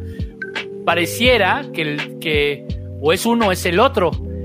Y, que, y no existe un país totalmente neoliberal. Eso también es una realidad. O sea, hay quien puede decir Estados Unidos, sí, pero en Estados Unidos todavía la educación básica es pública. Sí, pero en Estados Unidos este, el cheque por desempleo y muchísima gente vive del cheque del desempleo, viene del Estado. Entonces, este, la seguridad, por supuesto, ¿no? la, la, seguridad interna y externa, porque ellos sí necesitan gastar en seguridad externa. Entonces, incluso Estados Unidos, que es el país que podríamos decir más neoliberal de todos, aún así, este, no, es, no, no existe el 100% neoliberal. Justo, justo eso te iba a preguntar. En, la renta, ¿qué es? Este, pues es la que el Estado le da una lana a todas las personas. Ah, la renta básica universal. La renta básica universal es un movimiento neoliberal. O sea, por ejemplo, en, para quien no sepa, en Emiratos Árabes, por haber nacido ahí, literal el gobierno te da una lana este y esa lana te da para vivir bien aunque no aunque no trabajes allá ¿no? pero bueno aquí este cabrón el que parecía robot que quería ser presidente el del PAN eh, él hablaba de una renta básica también no este es un movimiento neoliberal o no no de hecho el, tema de la renta básica eh, viene eh, digamos que es de, de las nuevas izquierdas no eh, en algún momento alguien se... Porque originalmente pues él, se hablaba de que los trabajadores tenían que tomar los medios de producción y entonces a partir de eso pues ellos ya se acababa el capitalismo, ¿no? Porque el, capitalismo es el hecho de que haya un dueño de los medios de producción ajeno al trabajador. Ese es el, en esencia, ¿no? Y entonces el, trabajador tiene que vender pues su cuerpo, su, su, fuerza de trabajo. Pero esa discusión ya está pasando. O sea, esa discusión ya. Esa discusión es del siglo XIX, muy vigente en el siglo XX y poco. y pues aún vigente en el, en el XXI. Pero empieza el tema de que el robot o los robots van a acabar teniendo los empleos. Y entonces, ¿de qué vamos a vivir? Y esto ya lo tenemos, lo vemos todos los días. O sea, yo apenas, eh, ahora que vas al, tú vas al cajero y te encuentras como 20 multicajas en el, Baname, en el Bancomer, en el BBVA, te encuentras como 20 multicajas y dices, ok, aquí alguien ya perdió su empleo, ¿no? Por supuesto que sí. Y hay muchísimas, bueno, por supuesto hay, robo, hay máquinas que construyen máquinas, ¿no? Hay impresoras 3D que construyen ya casas. Que imprimen impresoras 3D. Que, imprimen impresoras 3D sería bueno. O sea, pero a lo que voy es, eh, tarde o temprano, pues sí, va a haber muy pocas carreras o muy pocas actividades económicas en las cuales no el robot no este, aún no podrá y nos vamos a quedar sin empleo. Estamos hablando de que vamos aumentando en la población y, se va reduciendo el empleo. Surge ante esto el tema de la renta básica universal. Ahora hay quien dice, bueno, pero ¿cómo le haces? ¿Cómo, cómo sacas el dinero para repartirlo entre, entre todo mundo y por el hecho nada más de existir? Pues la última tendencia que hay es el impuesto a los robots. ¿Cuántos robots tienes? ¿Cuánto tienes que cuánto tienes que pagar de impuestos? Y un robot, pues también es un teléfono celular, ¿no? Pues yo lo que haría sería que los robots fueran del gobierno y que el gobierno cobrara porque los robots Pero volvemos al tema del gobierno, es que el gobierno el gobierno, en la el gobierno en la economía es muy es mala experiencia, mala experiencia. Pero si lo piensas, eh, digamos que vives en un país este, neoliberal en el que la salud social y eh, no sé, bueno, la salud, la salud es este, es privada, el agua es privada, todo es privado. Y pues el que tenga una renta básica fomenta a que el gobierno ya no se tenga que hacer cargo de estos servicios, pues porque ya vas a tener con qué pagarlos, ¿no? Sí, eh, hace rato estábamos platicando un poquito como, como entendiendo que hay un cuate que se llama Kondratiev, creo que se, así se pida, ¿eh? Salud. Ah, este, gracias, este, destápate. Eh, hay un cuate que se llama Kondratiev y entonces él, él aplicaba el modelo, él, él decía que la economía se mueve en ciclos, ¿no? De repente la economía está muy bien y de repente baja y así, ¿no? Creo que pasa un poco así con las ideologías políticas, porque también van cambiando las circunstancias, las ideologías político-económicas, porque también van cambiando las circunstancias. En algún momento en Europa se planteó el estado de bienestar. Se habla de que hay estados premodernos, estados modernos y estados posmodernos. El estado premoderno es el que no puede cubrir necesidades básicas. El estado moderno es aquel que llegó a cubrir educación, salud, este, vivienda, ¿no? En, en- en seguridad. Podríamos hablar que México es un estado moderno. Y luego vienen los estados posmodernos, que son aquellos que sacrifican algunas cosas con tal de que sus ciudadanos estén bien. La última tendencia que hay de los viejos estados de bienestar, que Suecia, Suiza, a los nórdicos, bla, bla, bla, a los que nos queremos parecer siempre, es ahora el Estado te da un cheque para tu educación de tus hijos. ¿Sale? Y entonces, ese estado que, ese, ese cheque, tú decides dónde te lo vas a gastar. Tú decides, ese cheque lo puedes agarrar a la escuela pública y lo metes. Y ya. Como, ah, pero tú no quieres. Ese cheque lo metes a una escuela privada y das la diferencia. Y entonces, a partir de eso, tienes una, a lo mejor, mejor educación. Pero tu, tu derecho a la educación te lo garantizan, solo que ahora es distinto. Y entonces las escuelas, las escuelas públicas este, están teniendo que competir con las escuelas privadas. Y es todo un rollo. Pero al final de cuentas es un libre mercado, ¿no? Porque ahora sí que te vas por el mejor postor. Sí. Por el mejor porto- por el mejor postor y por lo que puedas pagar. Porque a final de cuentas, este, como decía el búho, hay mucha gente que no va a poder acceder a, a la educación privada de calidad, ¿no? Pero aún así, el el- la, la educación que no es privada, la educación de gobierno, pues va a tener que echarle huevos porque la gente se va a estar yendo por pagar mil pesitos a una escuela privada, pues mejor me voy allá, ¿no? Entonces, No, pero al gobierno, al gobierno en ese sentido le Mucha gana. En ese Mm. sentido al gobierno le conviene que se vayan a la, a la iniciativa privada, porque Privada. así, yo, eh, ahora sí aplica el dicho entre, entre menos burros más mazorcas, ¿no? Si, No, porque al final de cuentas le sigue costando al gobierno. El gobierno te va a dar lo que lo que te va a costar a ti la educación privada, eh, perdón, eh, pública. En teoría, Ya. pero, pero en- es- es- son menos gastos, este, digamos, este, Operativos. operativos. Entonces, en teoría, al gobierno lo que más le conviene, y aquí es donde, donde sale como, como la chairiza decir, sí, por eso tienen tan malas instituciones, para que la gente se vaya y tenga que pagar a fuerzas, ¿no? Porque existe, existe Sí. eh, esa, esa línea de pensamiento donde dicen que, que dijeron un taxista una vez que, que me tocó que a propósitamente están haciendo este eh, de mala calidad las escuelas y de mala calidad este, la- los servicios de salud para obligar a los clase medieros y a quien pueda pagar a que tenga que pagar con ello y así ellos como quitarse de encima mucha gente a la cual le tendría que estar garantizando educación y salud, ¿no? Que la verdad, o sea, la verdad, pues no es que sea así, digo, hay gente que así lo piensa, es, es un pedo, son unas institu- instituciones Ah, bueno, hay- grandes, hay ya hablamos del gasto que- burocrático, que hay gente que piensa que van a los militares van a aventar COVID, ¿no? Ahora, en, en esos esquemas, eh, que podría ser algo que medio funcione de lo que estábamos platicando, en esos esquemas el profesor tiene un sueldo base, pero si ellos logran ingresar más inscripciones, el profesor de la escuela pública tienen bonos especiales, entonces eso hace que la educación sí se vuelva competitiva. Pues No- sí. Ese, ese es el rollo, o sea, yo creo que en México el problema no ha sido que exista Pemex o que exista CFE, sino que son monopolios. O sea, cualquier monopolio, el que me digas, se chingó, ¿no? La televisión estuvo monopolizada primero por una empresa, luego por dos, y siguió siendo una mierda todo ese tiempo. Cuando llegó todos los sistemas de streaming, pues ya, se fueron al carajo, y ahora ya no ve- ya la gente casi no, no vemos televisión, se, se volvió, y pues digamos, no sé si mejoró la calidad, yo creo que sí, porque pues Sí. pues sí es mejor ver Stranger Things que el Chavo del 8, la neta, la neta sí, pero, pero aún así, pero eso ayuda. Ahora, qué lástima que, por ejemplo, en, en México la televisión pública no sea tan buena como, por ejemplo, BBC, que es Ah, televisión sí. pública, porque BBC es televisión pública, o de UHBL, ¿no? Que también es televisión, son es del Estado, que están produciendo cosas chingonas. Y pues aquí en Canal 11 pues tenemos al señor Ackerman y pues, Valiendo. Sí, Al doctor, Ah, la doctor, madre. no fue doctor.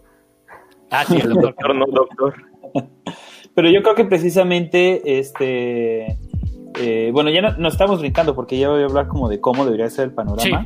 Pero, este, a ver, pregunta rápida, este, Búho, o quien quiera responder, pero Búho, ¿existen entonces casos exitosos de, neoliberalismo? Digo, pensando en, primero tendríamos que pensar en, qué tipo de éxito, ¿no? Pero este, ¿existen casos exitosos de neoliberalismo? Aguante, no digan nada, voy al Harvey Weinstein. es que este tenemos el chiste del tocador. Un chiste interno, el tocador. El tocador, ok. Buen chiste. Y así todos los pederastas que se te ocurran puedes ponerlos. Son tocadores. Este, pero entonces, a ver, Búho, existe, eh, eh, porque ahí luego hablan este, de Singapur, de en algún momento Argentina o así, pero ¿existen casos exitosos de políticas neoliberales o de países marcadamente neoliberalistas? Es que yo creo que van mezcladas. Por ejemplo, hay quien podría decir que Surcorea, ¿no? Pero Surcorea cobra un impuesto bien alto a la herencia. Por eso no han podido heredar el tema de Samsung. O sea, por eso en Samsung el, heredero no lo ha podido tomar por la pinche, el madrazo al impuesto a la herencia que traen.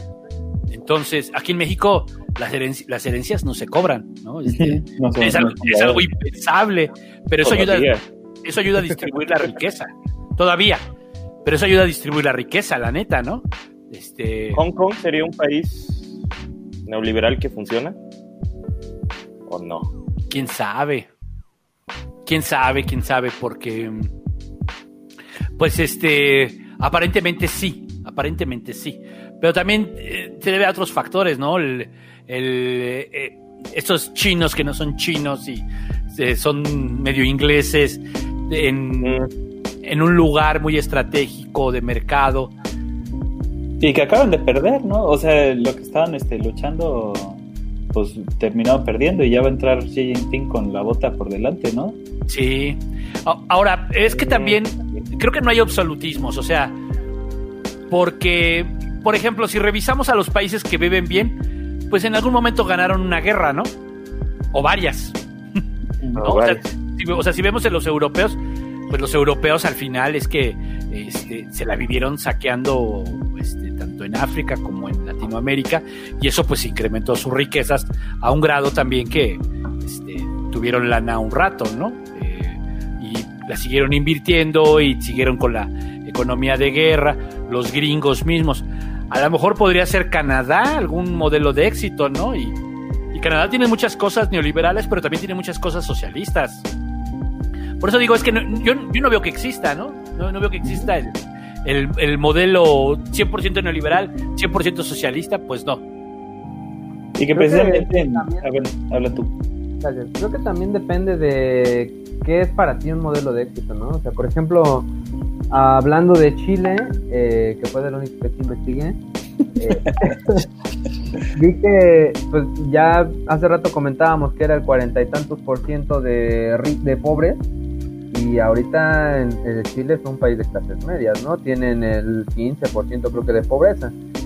Eh, pero a final de cuentas, como dice Búho, considero que sí debe ser una mezcla, ¿no? O sea, el, neoliberal, el neoliberalismo eh, rampante, como dicen por ahí, eh, yo creo que va a generar mucha desigualdad, porque a final de cuentas sí, supuestamente todos tenemos la oportunidad de ser ricos, y supuestamente hay que chingarle más, pero a final de cuentas hay güeyes que ya nacieron en cuna de oro y que no necesitan hacer nada para, para llegar allá arriba, ¿no? Digo, hay su uno que otro Jeff Bezos que se les ocurre una puta grandísima idea. o, o, o, le estudian mucho a cosas de ese tipo de negocios, pero a final de cuentas es difícil que tú o que yo nos hagamos ricos, ¿no? Pero ¿por qué no les parece?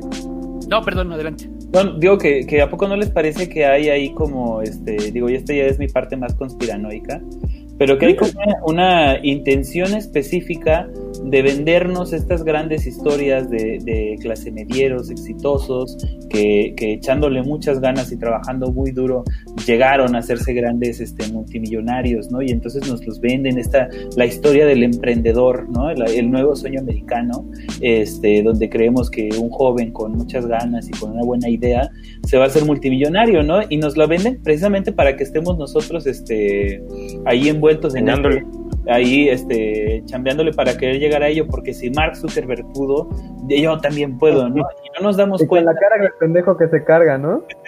y, no nos damos cuenta de que Mark Zuckerberg es un robot alienígena. No, no, no, no nos damos cuenta eh, de que, por ejemplo, eh, el 80 y algo por ciento de los emprendedores en Estados Unidos, de los emprendedores exitosos, tienen más de 40 años, ¿no? Este, ¿Por qué? Porque obviamente ya, ya hiciste, digamos, tu, tu carrera económica, ya este, probablemente tus hijos estén entrando a la universidad, tienes un buen negocio y entonces te puedes dar la oportunidad de emprender sin que sea tu fuente básica de, ingresos y de lo que tienes que vivir, ¿no? Sin embargo, te venden a Mark Zuckerberg ¿Para qué? Para que estés tú como metido en el este si se puede, ¿no? Hace rato este, que decía el búho de, la clase media, este, por ahí leí que decían, ¿quieres saber si eres clase alta o clase media? Es muy fácil, si te lo tienes que preguntar no eres clase alta, ¿no? La verdad es que somos clase baja creyendo que somos clase media y a la clase alta ni la ves, ¿no? Ni la olemos. Sí, no, eso, es otro mundo. no haya venido, pero está por allá abajo, ¿no? Ahora, bueno, yo también tenía una pregunta, de hecho, sí, bien para, para Búho, que es el que, es el que sabe. No, también Cale sabe. Nada, no es cierto. Bueno, para cualquiera sí. Bueno, ya vimos que, este, como nos dijo Búho, el neoliberalismo entró prácticamente en lo que fue en 1994 en México. ¿Actualmente continúa México con ese neoliberalismo o con alguna mutación de ese neoliberalismo o ya estamos condenados a otra cosa? Yo creo que es exactamente el mismo y está siendo replicado en este momento por el gobierno que está. O sea, el, neoliberalismo, decíamos, parte de las tesis centrales es reducción del gobierno y aumento y más tratados de libres comercio, ¿no? Em, acaban de firmar un tratado de libre comercio. Cada rato se reduce el gasto público. Y, el gasto público lo están reduciendo, reduciendo, reduciendo. Entonces yo, lo que yo... tenemos los apoyos, perdón, pero tenemos los apoyos estos, eh, para los que están trabajando penas y todo este rollo, o sea, ¿qué onda con eso? No es parte del modelo neoliberal. Aunque te digo la verdad, yo siempre he pensado que es un modelo que, keynesiano pejista. O sea, lo que intenta él es. la madre, qué horrible! pero lo que. Yo, yo creo que lo que intenta el peje, esa es mi impresión. Yo nunca lo he platicado con alguien de ellos, de, de, de la 4T en específico, que controlan esta parte, porque además creo que esto es muy del peje. Esto, este tema es muy del peje. Pero eh, lo que creo que es la idea es, le vamos a dar dinero a mucha gente para que salga y compre. Y entonces pueda comprar y generar más empleo, que es el modelo que es el modelo este, New Deal, tal cual. Ok. Pero en ese pero, el problema es que la gente no va y compra al mercado. La gente va y compra a Walmart. La gente va y compra a Bodega Horrera, que es lo mismo, ¿no? Y entonces va y le compra a Electra. Entonces, el, aquí la bronca es quién se queda ese dinero. Esos empleos que se generan, o sea, ahora el goteo es de abajo hacia arriba. Esa es la bronca. Sí, esa es la bronca. ¿no? Ahora el goteo es de abajo hacia arriba. Y entonces, ahí es donde creo que falla. Eh, me parece que es lo que. Es donde creo que falla. No veo, este. Tampoco entiendo muy bien cómo lo van a medir, porque ellos dicen que lo van a medir, pero no lo van a medir. O sea, los tecnócratas quieren medir todo y los populistas no quieren medir ni madres. Está bien cagado eso, ¿no? Hace rato que decías que este Ebrard es tecnócrata. a estar así mordiéndose un pinche huevo cada vez que el pinche peje sale con su mamá de. Ah, sí, vamos a medir la felicidad. Pero antes es político y sabe que tiene que asumir porque eh, está muy bien posicionado. O sea, él dice, yo sigo en esta ruta y no pasa nada, ¿no? Él es un constante golpeteo de huevos así, güey.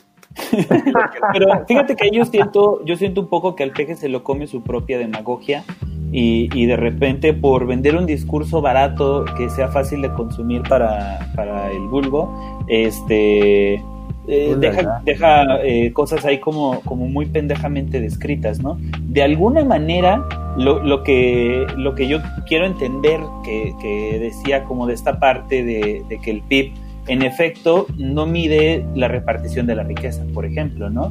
Entonces pasa algo como lo que pasaba en, el, en la administración de Reagan, donde sí, crece el PIB un chingo, hay mucho más dinero, pero se sigue acumulando en este en, las mismas familias, ¿no? Y entonces, ¿de dónde salió ese dinero? De algún lado tuvo que salir de los pobres, ¿no? Entonces es, es como decía el hay un goteo este, hacia arriba, ¿no? Entonces, de alguna forma sí entiendo y, y me duele decir que coincido con, con, el peje en el sentido de que este, eh, el, el, puro PIB no está midiendo realmente el desarrollo, el desarrollo individual de las personas, ¿no?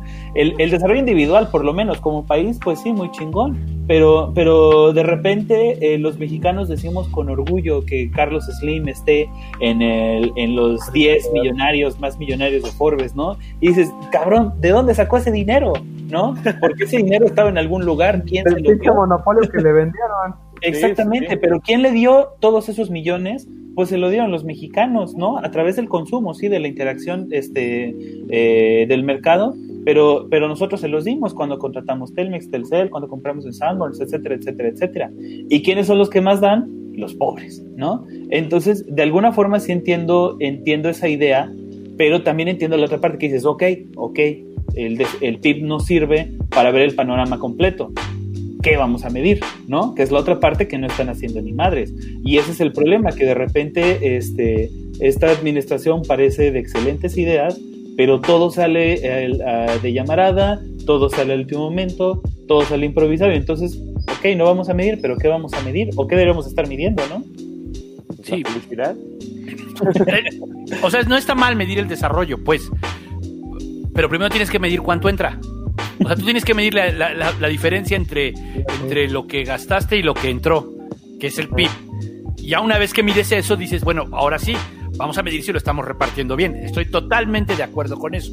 Pero también es que es parte del juego de la demagogia del peje, de, ah, como ahorita va a estar de la chingada la situación, no, ya olvídense del PIB, mejor no lo vamos a medir, no pasa nada. Sí, claro, es, es, es su juego, es su juego del peje. Y también el rollo de que eh, ahora vamos a, hablar de, vamos a medir desarrollo, vamos a medir felicidad. Sí, güey, eso se te ocurrió ayer, ¿eh? Eso se te ocurrió ayer, güey, porque no tienes nada escrito. O sea, yo siempre he dicho, cuando tú veas una idea de la 4T y le dices, ok, ¿dónde lo escribiste? No lo escribió en ningún lado. Ocurrencia. En una jevieta. Aquí. Hace rato que estaba desayunando.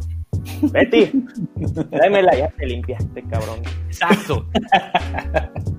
ya se te cayó el chocoflán. Pero fíjate, fíjate, y hablando, hablando de, este, de esto que dices, ¿no? Porque de repente nos preguntábamos, este, pues hablando de, de COVID, que disculpe usted que lo hagamos hablar de COVID cuando hablan todas las semanas de COVID, pero este, eh, de, de esta situación, por ejemplo, de la de la cuarentena, ¿no? Y que si ya llevamos ciento, ¿qué? 120 días o algo así, este, encerrados, ¿no? Y por eso el búho se quiere aventar por la ventana para sí, ya. este, por eso le llegamos a un podcast para que se entretenga y no se quiera suicidar. Claro, claro. Y llegamos a un punto en el cual, pues sí, la cuarentena ya es insostenible, ¿no? Eh, económicamente hablando. Eh, pero lo que yo me pregunto es cómo es posible que si tú desde un principio tenías un plan para alargar la cuarentena, que ese era el plan, ¿no? Encierrense todos, aplanen la curva, la curva se extiende en el periodo de tiempo, ya lo hablamos en COVID 1, 2 y 3, busquen los, los podcasts por ahí.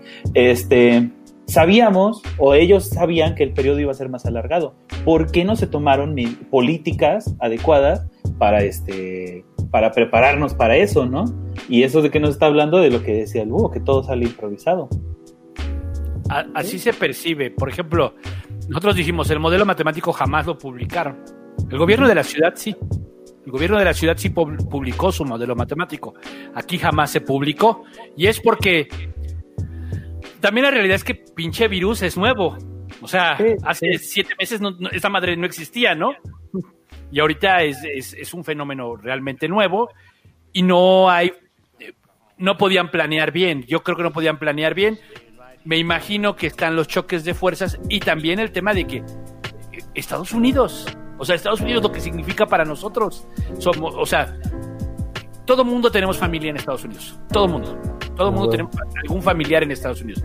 Somos el vecino al que más visitamos, el que más nos visita, somos con el que más hacemos negocio, es inevitable el tema y es el que más pandemia tiene. Entonces, o sea, es inevitable que, que aquí se haga un desmadre, ¿no? Es inevitable yo creo que era muy difícil planear todos estos, todas estas este, variables estoy jugando un poco a abogado del diablo y en ese sentido el peje es el diablo, este, pero Pobre diablo. pobre diablo. Pero, pero tratando de entender qué es lo que, qué es lo que está pasando. Sí, yo no estoy de acuerdo en que la, la estrategia haya sido aplanar la curva. O sea, me parece que, que sí estuvo bien jodido el tema. O sea, cuando ya lo ves al tiempo, dices, güey, o sea, sí podían haber, con- o sea, esperábamos la contención. La neta sí esperábamos la contención. Porque también lo analizas y dices, cabrón, llevamos más de 100 días encerrados. En Wuhan fueron 73. En Wuhan fueron Ok. 73, ¿no? Sí, ya somos el país, el país que lleva más tiempo encerrado de todos. O Ah, sea, pero somos primeros en algo. pues sí, lamentablemente sí. Oye, pero, Pero- ya no estamos saliendo. Ya estamos hablando de. COVID, pues. pero Ah, yo, este. quería, yo quería hacer mencionar un tema que tiene que ver con, con las ciudades, con el urbanismo y de cómo el neoliberalismo un poco ha, ha permeado a la forma de hacer ciudad. Eh, encontré por ahí un, un paper en el que hablaban de cómo, pues, de tres, tres fenómenos que hacen que, eh, más bien tres fenómen- fenómenos producidos por el capitalismo que han eh, afectado al, al diseño de ciudades. Voy al ¿No? mismo ponte, espérenme. ¿Voy al qué, dijo? Memo Memo apunte. Ok. Este, entonces, bueno, los centros de las ciudades, número uno, cada vez se han convertido más en espacios comerciales, por lo que las personas que vivían ahí han tenido que reubicarse a otra zona. Y bueno, pues esto se le llama gentrificación, ¿no? El, el punto número dos es que chingos de estos nuevos desarrollos de la gente que fue gentrificada y que pues eran clases medias están cada vez más cerrados en sí mismo por mismo por como están pues un poco casi fuera de la ciudad pues tiene que haber como mayor vigilancia no porque tenemos miedo siempre de que nos roben y todo. Entonces este pues estos estas zonas están siempre son pequeñas ciudades satélites donde la gente de estas grandes colonias ya no se tiene que salir, ¿no? Entonces, eh, pues ya hacen toda su vida dentro de estas mini ciudades. Eh, podemos hablar como el caso de Angelópolis en Puebla. Este, y el tercero, eh, esto genera, ah, ah, obviamente, perdón, también hay dentro de estas mini ciudades ya sus centros comerciales y la chingada que hacen que tenga una economía interna y eh, las colonias más pobres quedan más marginadas aún, entonces estamos haciendo que la ciudad esté cada vez más segregada en pequeños grupos, ¿no? Eh, eso yo creo que es un es un pues un dato curioso o importante también del neoliberalismo de cómo está permeando en, en las ciudades y en la forma de vivir la ciudad, ¿no? Porque ahora, pues antes el espacio público pues era de todos, y ahora ya no hay tanto espacio público y más bien es espacio público privado entre comillas. Y, y, pues ahora sí quién se merece el espacio público pues ahora ya no se lo merecen las clases medias o las clases altas y no las clases bajas que están segregadas allá en casa de la chingada no Eh, eh, esto que mencionas es, eh, mira, eh, por supuesto que es un pedísimo porque para que tú, ¿qué es lo que gentrifica? ¿Qué es lo que, qué- qué- cuáles son los factores que de la gentrificación? Que esté bien ubicado, ¿no? Que esté cerca de transporte público, que esté rápido, a lo- de acceso rápido a los lugares, eh, a los centros económicos, pavimentado Eh, casi, casi. que esté pavimentado y que haya vigilancia, que haya parques. ¿Y quién crees que pagó todo eso? Todos, todos, o sea, todos, ¿no? O sea, yo lo veo, yo vivo en una zona, yo tengo el privilegio de vivir en una zona más o menos gentrificada, en la cual tengo el metro a cuatro cuadras, el centro histórico a unas a tres, cuatro kilómetros. Entonces, estoy bien conectado, ¿no? Y entonces, y yo vivía en Iztapalapa, entonces yo lo comparo y digo, ah, qué cabrón, ah, qué cabrón. No, eh, o sea, pero déjate, de- o sea, qué cabrón, porque resulta ser que con los impuestos de todos, porque el pinche metro lo pagaron todos, ¿no? Sí, y entonces esa pinche cercanía es, es la que hace que también este- esta pinche gentrificación se esté dando más y resulta ser que cuando les quisieron cobrar impuestos a, a- a- a- a la- a la, a la plusvalía, el impuesto a la plusvalía, se opusieron. Se pusieron como locos. ¿Y sabes quiénes se opusieron más?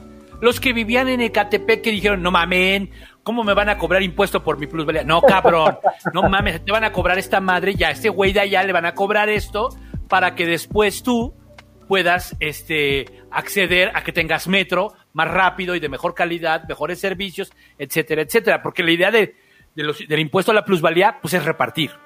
Que repartas para que los demás tengan. Es un desmadre vivir en Ecatepec y hacer dos horas diarias de, de ida y dos horas de regreso para moverte al centro de la ciudad. Es un desmadre. Entonces, si hay una pinche injusticia y por supuesto Pura que hay una calidad de vida. Exacto, Pero, hay- hay el transporte.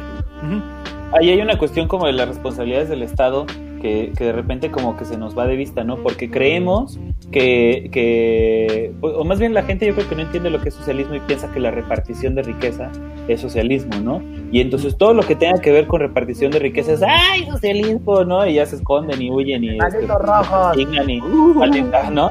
Este, y no es cierto, ¿no? O sea, no es cierto. ¿Por qué? Porque precisamente eh, eh, el Estado siempre ha tenido la responsabilidad a través de esta idea de reconocer y proteger tus derechos este, naturales universales, pues siempre ha tenido la, la- responsabilidad de alguna manera de repartir las riquezas, ¿no?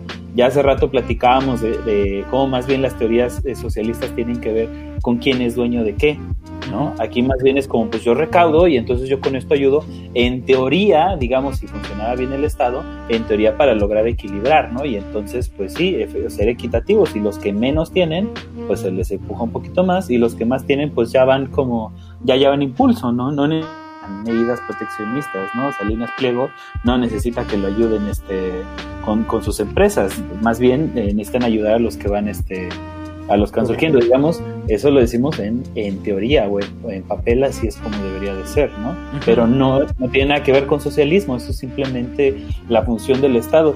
Que por cierto, eh, eso creo que eh, quería aclararlo hace rato y se me olvidó, de por qué estamos hablando de Estado y no de gobierno.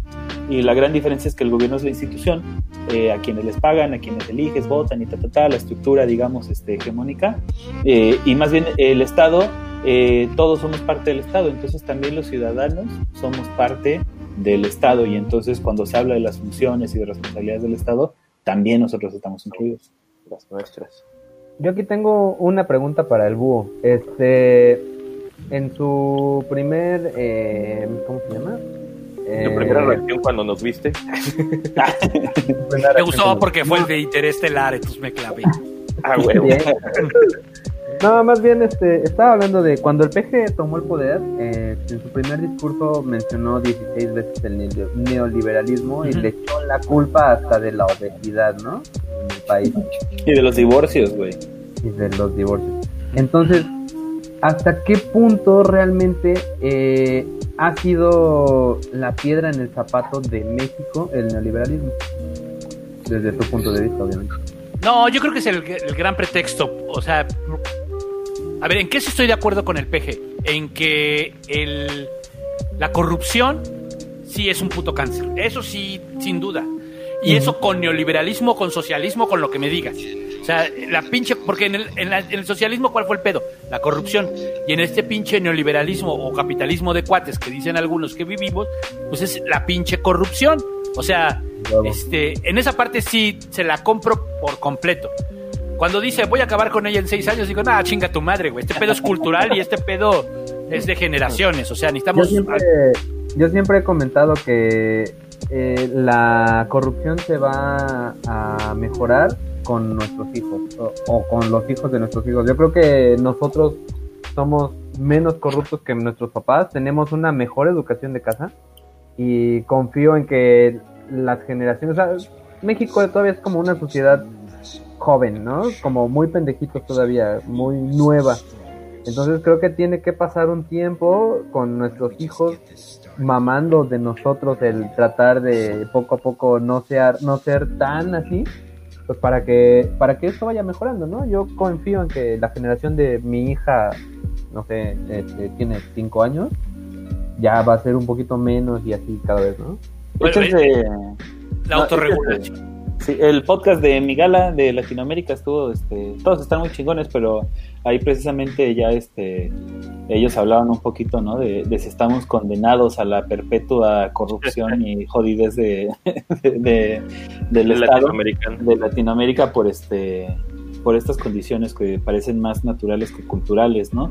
Yo creo, yo creo René que igual y de repente si estás como apelando como a cierta burbuja ideológica, ¿no? Entonces, Sí. pues sí, probablemente mi hijo, tu hija, este, las hijas del búho, este, probablemente vayan encaminados. El perro del cierta- El perro de Mi pato. perro, güey.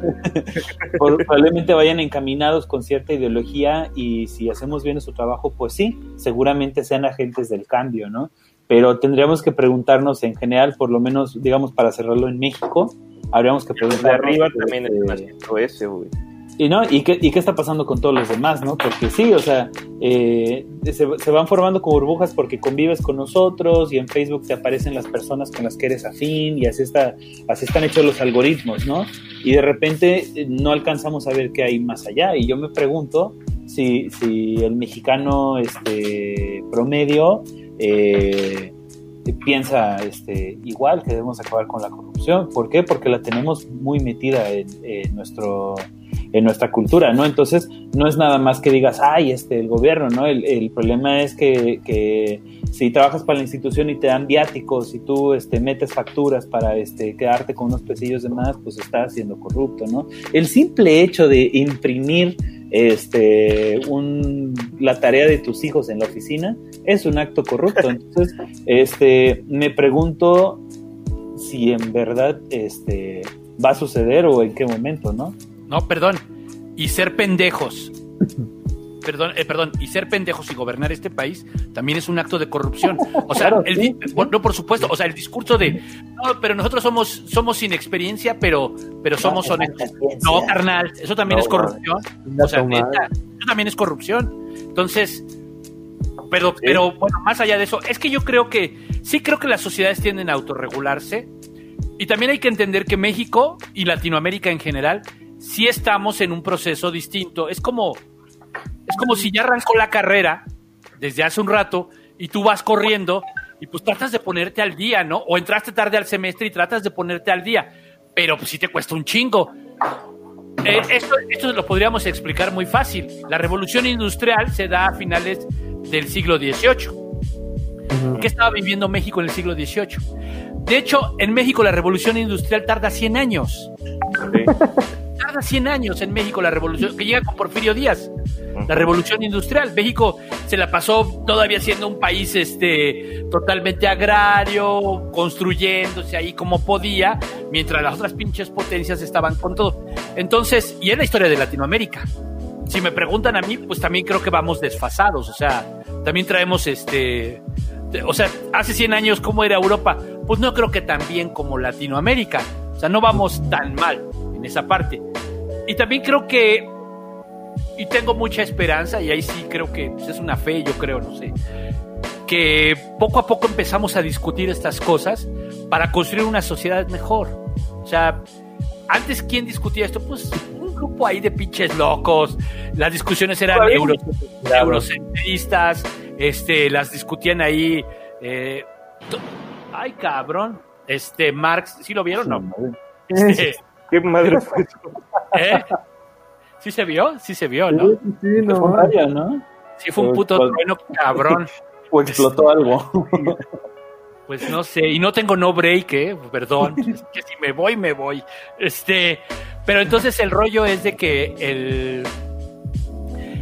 Sí creo que, que ahora todo mundo, los prosumidores, que es un tema en el que hemos insistido mucho, es el, el- el productor y consumidor al mismo tiempo, los prosumidores, eh, a mí me da mucho gusto que la banda haga su podcast, que haga su programa, porque eso también hace que estemos discutiendo, estemos discutiendo y yo los veo a ustedes y ustedes nos ven a nosotros y estamos viendo de otros países y sí nos enriquece. Estamos leyendo, en la, en la- en la mañana platicaba con mi hija y le digo, la neta es que el que es pendejo, ahorita ya es, eh, uno es pendejo porque quiere, porque ahora puedes leer en inglés, o sea, textos, tú te puedes meter a cualquier diario y pinche Google Translate ya te, te hace toda la chamba, ¿no? Y te, puedes leer en alemán, pues lo que tú quieras, pues. O sea, ya no, ya no, ya tienes tu TARDIS, que es esta madre del pinche Google, Ah, que, te que te traduce todo. Y entonces, este, pues ya es más fácil, la verdad.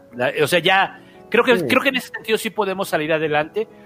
Y este gobierno está siendo muy criticado precisamente por, porque empezamos a comparar con otras cosas. No, no solo, no solo es porque dicen, ay, sí, pues es que no te quejaste en otros, no te quejaste en otros tiempos. No, güey, sí me quejaba y me sigo quejando porque veo que en Chile, en Argentina, en el COVID no les está yendo tan mal. ¿No? Sí, sí, sí. Sí, tienes toda la razón.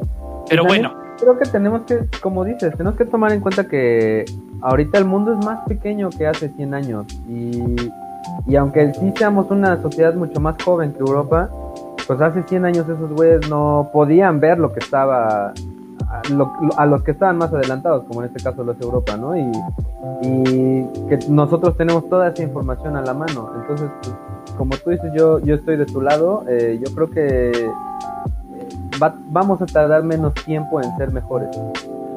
Sí, pero ¿qué creen? Que voy a ir, a, voy a ir con el padre Maciel, así que ahorita vengo. a huevo, a huevo. Este, si quieren, yo, que... yo, les tengo una pregunta a ustedes, cabrones. ¿Ustedes creen que existan las, bueno, las clases sociales sí existen, pero las que dicen tanto, las que hemos llevado siempre, las que siempre nos han dicho, ¿no? Los, los fifís y los chairos, ¿no? O sea, los de arriba y los de abajo.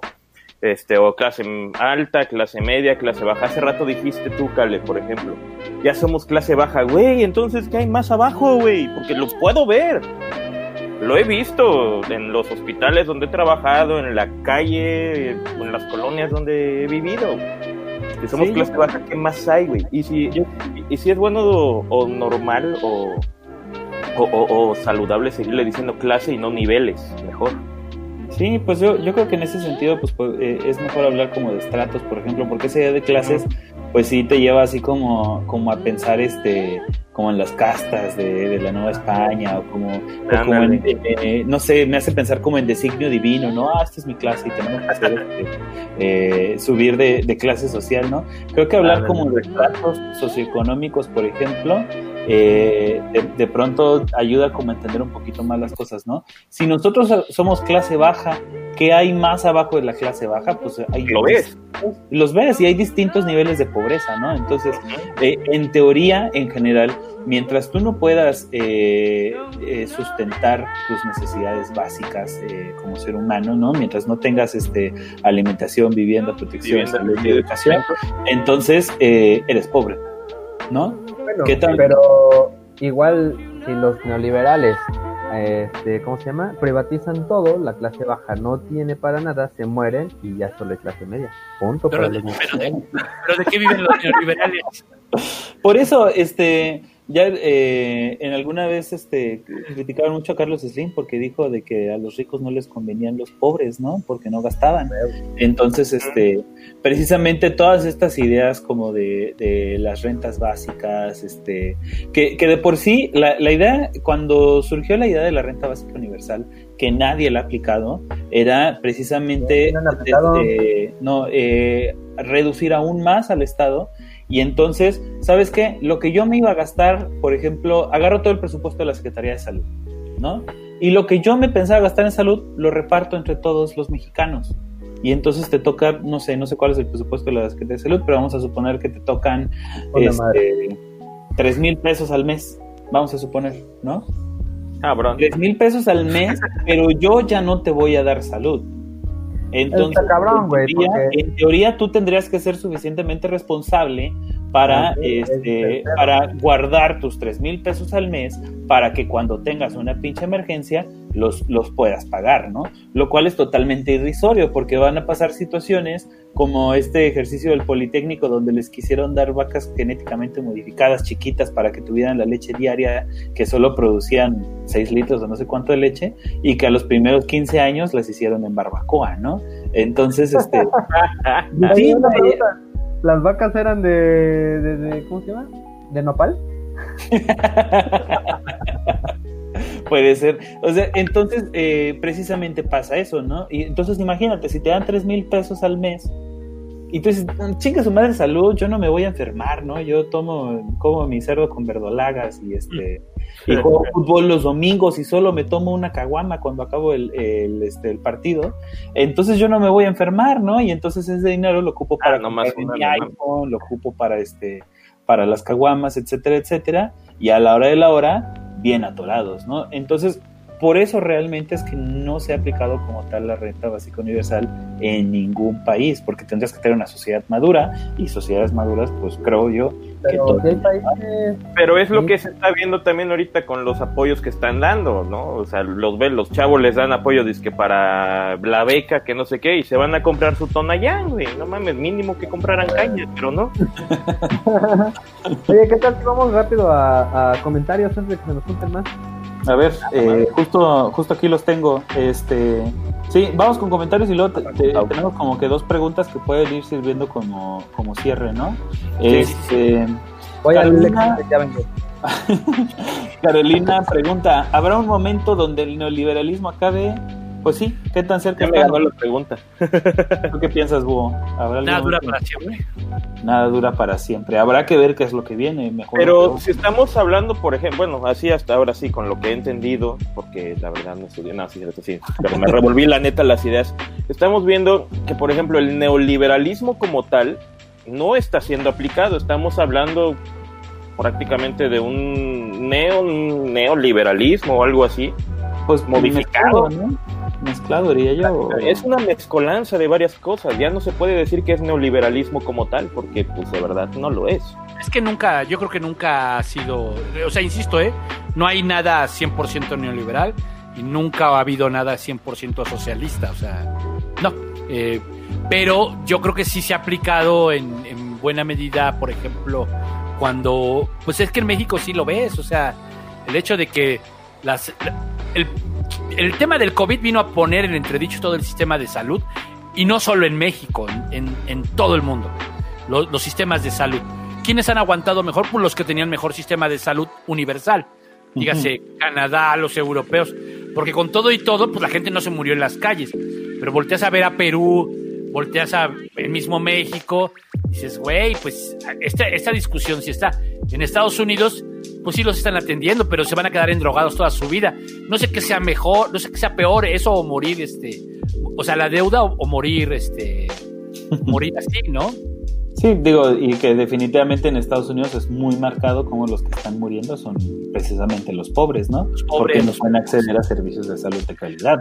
O porque se la piensan, porque dicen, ay, güey, es que si voy, si voy, me voy a, me voy a endrogar, ¿no? Bien cabrón, o sea, y entonces, este, si voy me endrogo bien cabrón, si voy al hospital, entonces mejor me aguanto, a lo mejor es una gripita, o a lo mejor sí la libro, y no la libran. Sí, claro. No, y es, y es este... Ay, ya se me fue la idea. este... Ahorita regresa. A los sistemas de salud, ¿no? De los sistemas de de- salud. o del tema del neoliberalismo que si es que algún si es que se ha aplicado yo creo que sí en muchas cosas se ha aplicado mucho el neoliberalismo es más me atrevo a decir que se ha aplicado más el neoliberalismo que sería que su contraparte que sería el, el socialismo no creo que hay, ha habido más Sí, sí, socialismo más neoliberalismo que socialismo Ya regresó lo que iba a decir, que, que de alguna forma, este, por ejemplo, hoy salió la noticia de que Bolsonaro estaba confirmado con coronavirus, ¿no? Y, Todo, y todo. todos los, y todos los izquierdosos, ¡ay, a huevo, ya se va a morir! No, o sea, no se murió, no se murió este Boris Johnson, no se murió este el príncipe Carlos, ¿no? ¿Por qué? Porque tienen acceso este, a este a servicios de salud de, de alta calidad, ¿no? Y me parece que hasta ahora ningún político eh, ha muerto por COVID más que la de Salvador que decía que este que no existía y que no usaban cubrebocas, ¿no? o Oye, aquí en México un alcalde Bueno. murió Ah, un Nayarit. alcalde. un alcde de Nayarit murió Qué cabrón Bueno, que ¿qué tanto pueden tener? salió, salió un medicamento que según es muy bueno para curar a el COVID y los putos gringos acapararon la producción mundial. Ah, sí, cuesta la módica cantidad de 56 mil pesos. Sí. No mames, aún así lo pago. Vámonos- Vámonos a seguir con comentarios. Pregunta Antonio Román, ¿cómo que Mr. Búho no es furro? Estoy decepcionado. Todos creíamos que eras furro. Este, es normal la confusión Carmelo Cromastio. No sabía que leían los comentarios. Carmelo Cromacio. Está muy bueno. Este, no sabía que leían los comentarios. Sí, los leeremos mientras no tengamos superchats y luego ya ni los vamos a pelar. Espérate, pinche René, ya no te inventes nombres, güey. Connie viene aquí de este de, de intruso, es mi esposa. Saludos, tendré que escuchar de nuevo el programa porque amo hablar del tema. Sí, le encanta este, esto, pero este, Es el primer capítulo que escuchas. Y No, no, la no, invitaste. ¿qué? y no nos va a escuchar, no le hagan caso. este, dice otra vez Carmelo, yo solo vine para ver cómo era el búho. Pues ya, ya lo conociste, ya viste que no era furro. Eh, Gabriel Naranjo, ¿dónde está el santo? Saquen el pelón del santo. De estar jugando Twitch. Ahí está en el Twitch. Seguramente, búsquenlo ahí en Twitch. Este, Bolero, Martínez, no te está viendo, qué cuate. Se miran interesantes sus podcasts, sobre todo el de Interstellar, mi película favorita, por cierto. Denle like, así es, denle like al, al video este, y. Compartan. Tenemos Este- varios videos informativos de cuánta cosa y sugieran temas también. Cualquier tema es bienvenido, de lo que sea. Tal, Así es. Aquí les hacemos la tarea, no hay text. No hay pedo, no hay pedo. Nosotros investigamos de ciencia, de filosofía, historia, de tu mamá, de lo que quieras. De todo le entramos. Salvador Yorzobal dice: ¿Hay alguna responsabilidad social en el neoliberalismo? ¿Qué piensan? La beneficencia. Ajá. La beneficencia para ellos es importante. El, el, este, dicen, si el Estado no puede, entonces vamos a hacer una fundación y todo lo que gastemos es deducible de impuestos porque era responsabilidad del Estado y pues eh, suena chido, pero no funciona, ¿no? Además, la, la caridad siempre, ese es un tema bien cabrón porque eh, el Estado, el Estado debe ser solidario. La solidaridad es entre iguales. La, la caridad es de arriba hacia abajo, siempre. ¿no? Cuando tú das caridad es porque al otro lo ves como menos. Cuando tú eres solidario con alguien es porque estás pasando un mal momento y aliviánate. Este, Por cierto, pues ya se acabó el día 7, pero hoy fue el, hoy 7 o ayer 7 fue el Día Internacional de, de las Cooperativas, que ahorita que entremos al final Arriba Cruz Azul. voy a, hablar, voy a hablar un poco de las cooperativas y ese, ese mundo. Me late, me late. Eh, dice Said Zaragoza: La liconza cuesta 10 varos por 2 litros. Ah, pues sí, ahí más o menos. A la madre, si es eso, no es de vaca. Y si es de vaca, es a mal esa vaca, güey. No mames. Este, Hugo Gutiérrez, ya se ve con la automatización del trabajo. Ahora de lo que estamos hablando de los robots y eso. Y este, ahí también podríamos agregar precisamente, creo que lo hablamos un poquito en clonación cuando estuvo el David, de cómo eventualmente, eh, sin quererlo, tal vez eh, el capitalismo termine por cumplir el sueño de Marx, que era la abolición del trabajo, ¿no? Entonces, este, me preguntaría yo, eh, ¿qué va a pasar cuando nadie trabaje? Y precisamente nos acerquemos a lo que decía el búho, ¿no? Tal vez nos repartan dinero para seguir gastando. Sería interesante. Está, bien cagado ese asunto porque, pues, supuestamente, o la idea, Lo ideal en este caso es que todos nos, nos dedicaríamos a producir nuestras grandes ideas y a realizarnos personalmente y la chingada. Y lo podemos ver con la pinche pandemia, nos la pasamos toda la tarde jugando Xbox, ¿no? Yo quisiera saber cuántos han publicado su libro este, que tenían este, en el tintero. Este, Abel Martínez dice, la idea es que el gobierno compita en el mercado. Esa es una pregunta que yo te iba a hacer, Búho. O sea, si, Sí. si en este, en estas políticas neoliberales el gobierno puede participar como, como este, como competidor, o sea, puede, eh, como empresario, pues, pueden estar en el mercado. Sí, yo creo que sí, ¿no? Este, lo vemos con la gasolina. La gasolina está, está compitiendo y también está el, es que, por ejemplo, aquí no se ha explorado mucho el tema de las empresas mixtas, empresas de que tienen participación de, porque también todo es privatización. El, el tren Maya va a ser mixto, ¿no? ¿Es inversión mixta? Sí, El, el tren Maya va a ser inversión mixta, sí. Pero, pero también todo se interpreta como privatización. O sea, hay que decirlo. O sea, si alguien viene a hacer inversión a Pemex, no es que ya están privatizando Pemex. Pues no, no necesariamente. O sea, no necesariamente. Es que todo es blanco y negro para eso. Exactamente, o sea, ahí el asunto es que eh, en México no teníamos o no tenemos la, la infraestructura ni el dinero para llegar a ciertos pozos profundos y la chingada, que sí tienen empresas transnacionales, ¿no? Entonces la idea era colaborar para sacar pues una lana para los dos. Bueno, eso decían los calderones. Ahora, después de un tiempo, después de unos años, dime si tú crees que los calderones les podemos creer mucho. O sea, eso Pues no. decían ellos, ¿no? O sea, Bueno, Claro, pero, ahí, claro. pero lo que es el clásico latinoamericano de la corrupción. Obviamente. Ese es otro pedo, ¿no? Es que ese es el rollo. Se supone que el Estado, o como tal gobierno, ahí ahora sí, este, tiene que no hacerse del ojo chiquito y pues sí, ¿no? Trabajar bien. Pero es lo que no hace, trabajar bien. Y se chinga todo. Ah, y ahorita el Estado queriendo acaparar, pues ya hasta se peleó con Iberdrola, ¿no? Por ejemplo. Bueno, pero, pero, perdón, en algún momento hubo un chingo de paraestatales. Pero un chingo, o sea, cuando sale, cuando Miguel de la Madrid le pasa el, el- el gobierno a, a López, perdón, López Portillo a Miguel de la Madrid, se la, se la da con la peor sorpresa de todas, que es, había este- estatizado la banca, estatiza la banca el cabrón. Entonces llega un momento que todos los bancos, todos los bancos en este país eran del Estado Huevos. Teníamos, teníamos empresas de todo. Bimex era una empresa de bicicletas del Estado. No, yo me acuerdo de los pinches, este, de los pinches comerciales. Que Bimex, una este. bicicleta volando, güey. Yo tenía un primo que estaba, bueno, tengo un primo que estaba medio pendejo y él veía esos comerciales y un día allá en Orizaba el, el parque central pues estaba así elevado, ¿no? Y el vato creyó que su bicicleta iba a volar y se aventó y se partió la madre. Saludos, Rubén.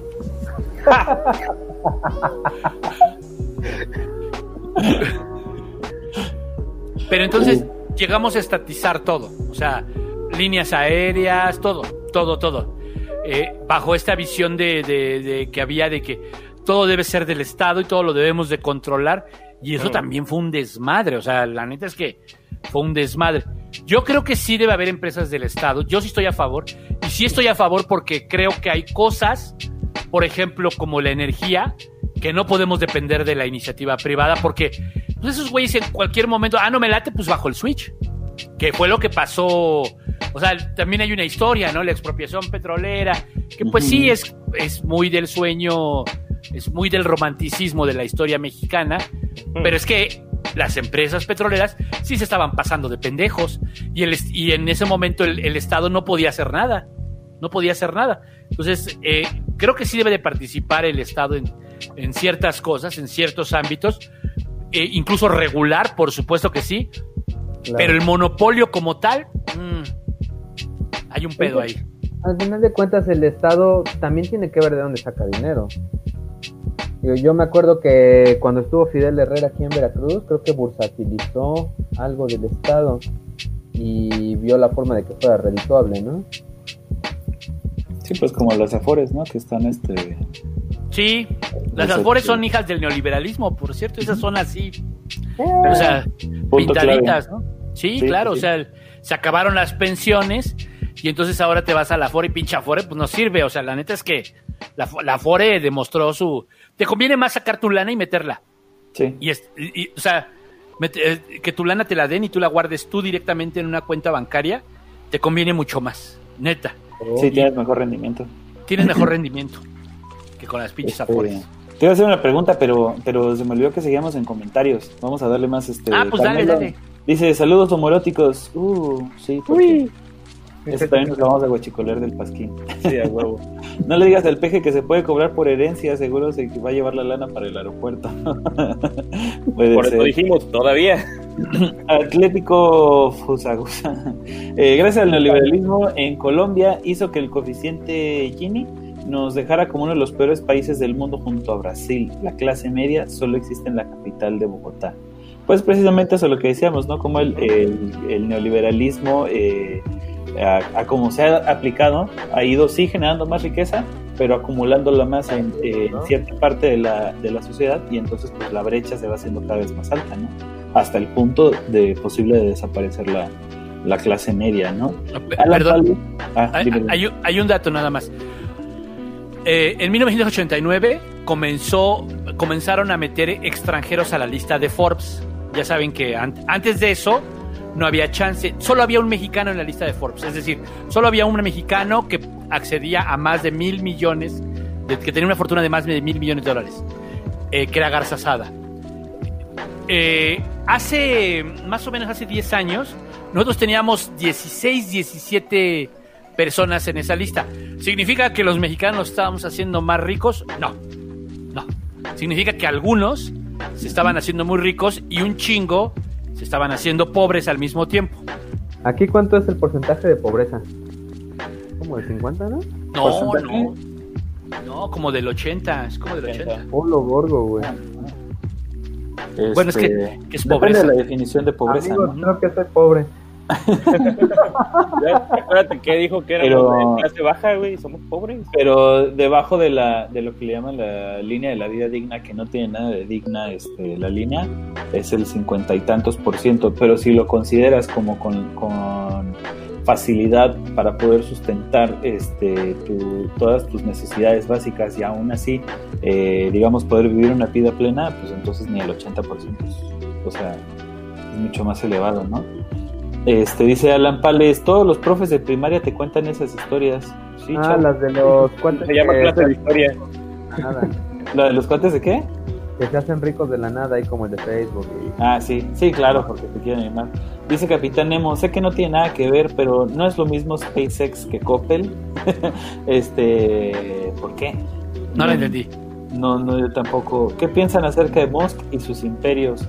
Este, Vamos a los, hacer un podcast de eso, de los de los multimillonarios, ¿no? Que nos debería de patrocinar. Este, ya luego, luego platicamos ahí de los multimillonarios. Samuel Adrián, les dejo mi like, que el búho baile el gallinazo. You got this. No, no habrá gallinazo. No nos alcanzó para pagar los derechos del, del gallinazo. Nos van a mutear el video. Este, ¿qué le dirán a los pseudolibertarios que dicen que el neoliberalismo no existe porque según ellos no hay una nueva o vieja libertad? Sí, Este, eso, eso lo oí en, el, en una plática de esta, bueno, en un debate que se aventó esta, ¿qué es? Carla Álvarez con el, Ah. la to- Gloria. Con el Gloria. Catolini y con el de Dini. que aquí en, Sí, en sí. Latinoamérica pues no hubo un liberalismo como tal, ¿no? Entonces, pues cómo, cómo hablamos de neoliberalismo en ese caso. Ajá, pero para ellos la libertad solamente se refiere a la lana. Porque cuando les plantea las libertades individuales, eh, es cuando tiemblan, ¿no? O sea, la misma, la misma Gloria Álvarez, cuando, cuando se ha enfrentado a una postura contra las feministas, que en marzo fue el debate en Latinoamérica, el tema del feminismo, este, sus posturas eran conservadoras totalmente. O sea, dignas de la derecha, pues. No, verga. Eh, digo, actualmente estamos ante, ante una administración de izquierda, pero muy, muy conservadora, ¿no? Exacto. Pero fíjate que yo vi también esa, ese, ese video, esa entrevista o debate, o no sé cómo quisieron presentar entre Antonini y Gloria. Comedy Show. Y este, pues la verdad es que, ay, ninguno de los dos me cae, ¿no? O sea, es, es como este, los dos me parece que están demasiado fanatizados, me parece que más bien son Están muy influencers. polarizados, ¿no? Están muy, no, y, y so- realmente son como, como influencers que han hecho de, de su vehículo de, de plática este, una, digamos, el, el el neoliberalismo y otro como la izquierda este, mexicana, pero pues de pronto más bien parecen como fanáticos o como que con tal de, de vender siguen diciendo y diciendo y diciendo, más que como que de repente te presenten un análisis este, más profundo, ¿no? Entonces yo la verdad es que ninguno de los dos. eh, siento que perdí algo de tiempo viendo esa entrevista, pero pues había que verla, ¿no? Bueno, también es chistoso porque el Atolini estudió este, en el ITAM, Sí, güey, eso está súper cagado. Ay, que el ITAM fue la escuela, fue la escuela, este, es la, es la escuela número uno de los tecnócratas en este país. sí, claro. Eh, Eso, eso justo estaba yo platicando con el Cale cuando vimos ese video. Este. Le, le comentaba así como, o sea, yo no, no sé si creerle al pinche Atolini. O sea, si realmente cree en el proyecto o el cabrón lo está haciendo por ganarse un hueso que ya se ganó por suerte, ¿no? Obviamente, Hay que ver de dónde salió, ¿no? Él salió del Yo Soy 123 y este... esa cosa. 22. Es la dislexia. Este, sí soy disléxico.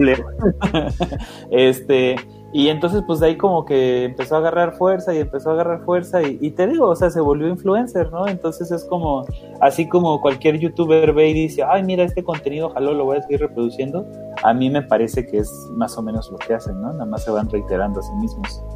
Ya no Este, nada más.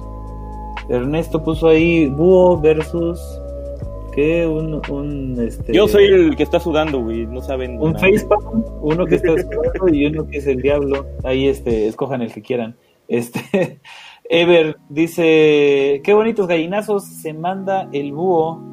No sé, no sé.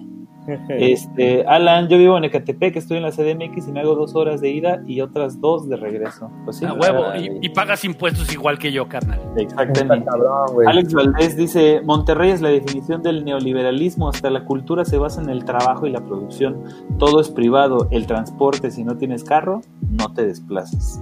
¿Mm? Pues Ahí así, está. como el, el culto a la producción y este y lo que comentaba René también del urbanismo, ¿no? De cómo Monterrey de alguna forma está dividido, este, y entonces en el norte quedó como toda la, la raza, ¿no? Digamos, este, eh, pues todas estas partes como más de estratos eh, económicos más bajos Toda la y- riqueza, ¿no? y, y no y precisamente la riqueza se ha ido acumulando hacia abajo y entonces este eh, a diferencia de otros lugares donde están mezclados pues más bien la gente que vive ya digamos más hacia San Pedro pues ya ni, ni te enteras de lo que hay más arriba no y tú, tú vives en tu en tu mundito este De burbuja. de burbuja todo bonito y no te das cuenta de la otra parte que, que está ahí este y que está muy gruesa no qué vas a decir René Este, del comentario anterior, creo que el, buena parte del problema de la política pública que decía, o de la nueva ley que querían poner, que decía el búho, del pago de impuestos y de, ¿qué era? Este, de que si A la plusvalía. ándale, de la plusvalía. Yo creo que las- el, el pedo ahí fue como la vendieron, ¿no? O sea, buen- en buena parte el problema de ese asunto fue el cómo se comunicó, el cómo iba a darse, a quién iba a beneficiar realmente ese problema o esa política pública. Sí, también falta, también fue que eh, la neta es que no se aplicaron en el en, en, en el cabildeo, ¿no? no se aplicaron en el cabildeo, la sacaron muy rápido de un momento a otro, le faltó tiempo, pues, le faltó tiempo, pero yo creo que sí deberían devolver, o sea, hay, hay muchos pendientes en el tema de los cobros de impuestos a los que más tienen, el impuesto a la plusvalía, el impuesto a este a las herencias, eh, el ISR progresivo, porque, pues no mames, o sea, esos Sí. güeyes dicen, todos los que estén en el decil 10 pagan 35% de ISR. Ajá, güey, pero en el decil 10 está una persona que gana 50 mil pesos al mes, que sí es una lana, y Slim. O sea, no mames, o sea, de, de ese tamaño es la pinche diferencia. O sea, está el que gana 100 mil, el que gana 200 mil, el que gana 500 mil, el que gana 2 millones, etcétera. En el decil 10 están todos los que ganan arriba de 50 mil y pagan el mismo porcentaje de impuestos. Entonces, pues sí necesitas que sean más progresivos. Ajá, necesitas que sean progresivos. Sí, la, este, la otra vez habían sacado el dato, ¿no? De que Slim ganaba algo así como, este, eh, 27 millones por minuto, una madre así, es una pss, locura. O sea, y- Cristiano Ronaldo? Imagínate. dice eh, Mouse Up, ah, caray, recordaba el búho diferente, no sé dónde lo recordabas, yo siempre lo he visto igual. Este, Diego eh, CN dice, saludo carnales y al búho, me laten sus podcasts y este con el búho les prestaré más atención, sigan así. Muchas gracias Diego, pues ahí echándole ganas para todos ustedes. Suscríbanse, cabrones. Sí, hagan paro, suscríbanse. ya Oye, para- por cierto, voy a decir, son pocos escuchas, pero te voy a decir algo. El balance es muy bueno porque tienen ahorita 50 escuchas y 53 likes. O sea, Ah, huevo, o sea este, que nos han estado... no mames, nosotros luego tenemos este mil escuchas y 100 likes, son, son la mamada. Dice, dice Manuel Núñez, yo creo que la corrupción sí va a ir disminuyendo en unas generaciones más. Tengo 16 años y lo he visto en personas de mi edad con más conciencia. Contenidos como el de ustedes o Migala ayudan mucho.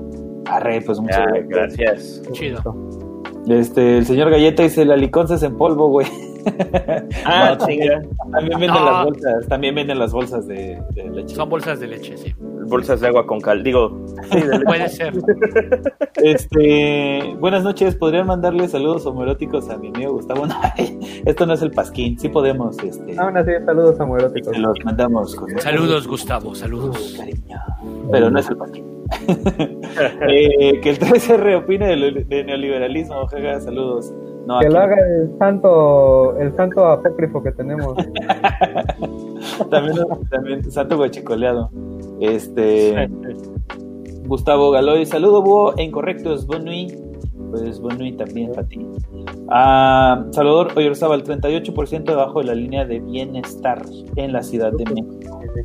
En la Este, Ciudad de México. Madre, güey. en la Ciudad de México, ¿no? En la Ciudad de Obviamente no estamos considerando este que naturalmente en la periferia este pues va creciendo más la Estamos considerando el Estado de México, ¿no? Que ahí es como el. No, sí. y la, línea, la línea de bienestar son seis mil varos, ¿eh? Sí, es Ah, tampoco mames, güey. No, No, mames, nada. no es nada. Algo así, o Este, sea, sí es, es muy poco la línea de bienestar. Hay días que no me los gano. A ver, esta, esta no sé si, si tú lo sabes, dice, en Bogotá piensan en instaurar la ley de 24 horas activas. Si en la Ciudad de México u otra ciudad eh, han tenido, ¿cómo les ha ido? No sé. No, aquí no ha habido. Es para el tema del COVID. Para el tema del COVID, dispersar los horarios en 24 horas. Ah, güey, pues no es mala idea, ¿eh? Bueno, está culero para quien le toque trabajar de noche, pero a final de cuentas creo que... Pero de yo trabajo de eso- noche. Eso estoy yo pensando ahorita en un proyecto que tengo que creo que va a ser mucha gente en un solo lugar. Este... Entonces, es- eso justamente estaba yo platicando con los jefes, de ver la, la forma de modificar el, el- los horarios de trabajo para que las entradas sean distintas, ¿no? En este caso, pues, estamos hablando de la aglomeración de personas también. Eh, no, no se me hace ¿Quién mala sabe, idea. eh? en, en Panamá creo que lo intentaron y no este no funcionó. Habría que ver, habría que ver más adelante. Pues al fin y al cabo todos están este experimentando, ¿no? Dice Alberto, Saúl, si vivir en México ya está jodido, vivir en Oaxaca es presenciar, presenciar las peores carencias de, de nuestra sociedad.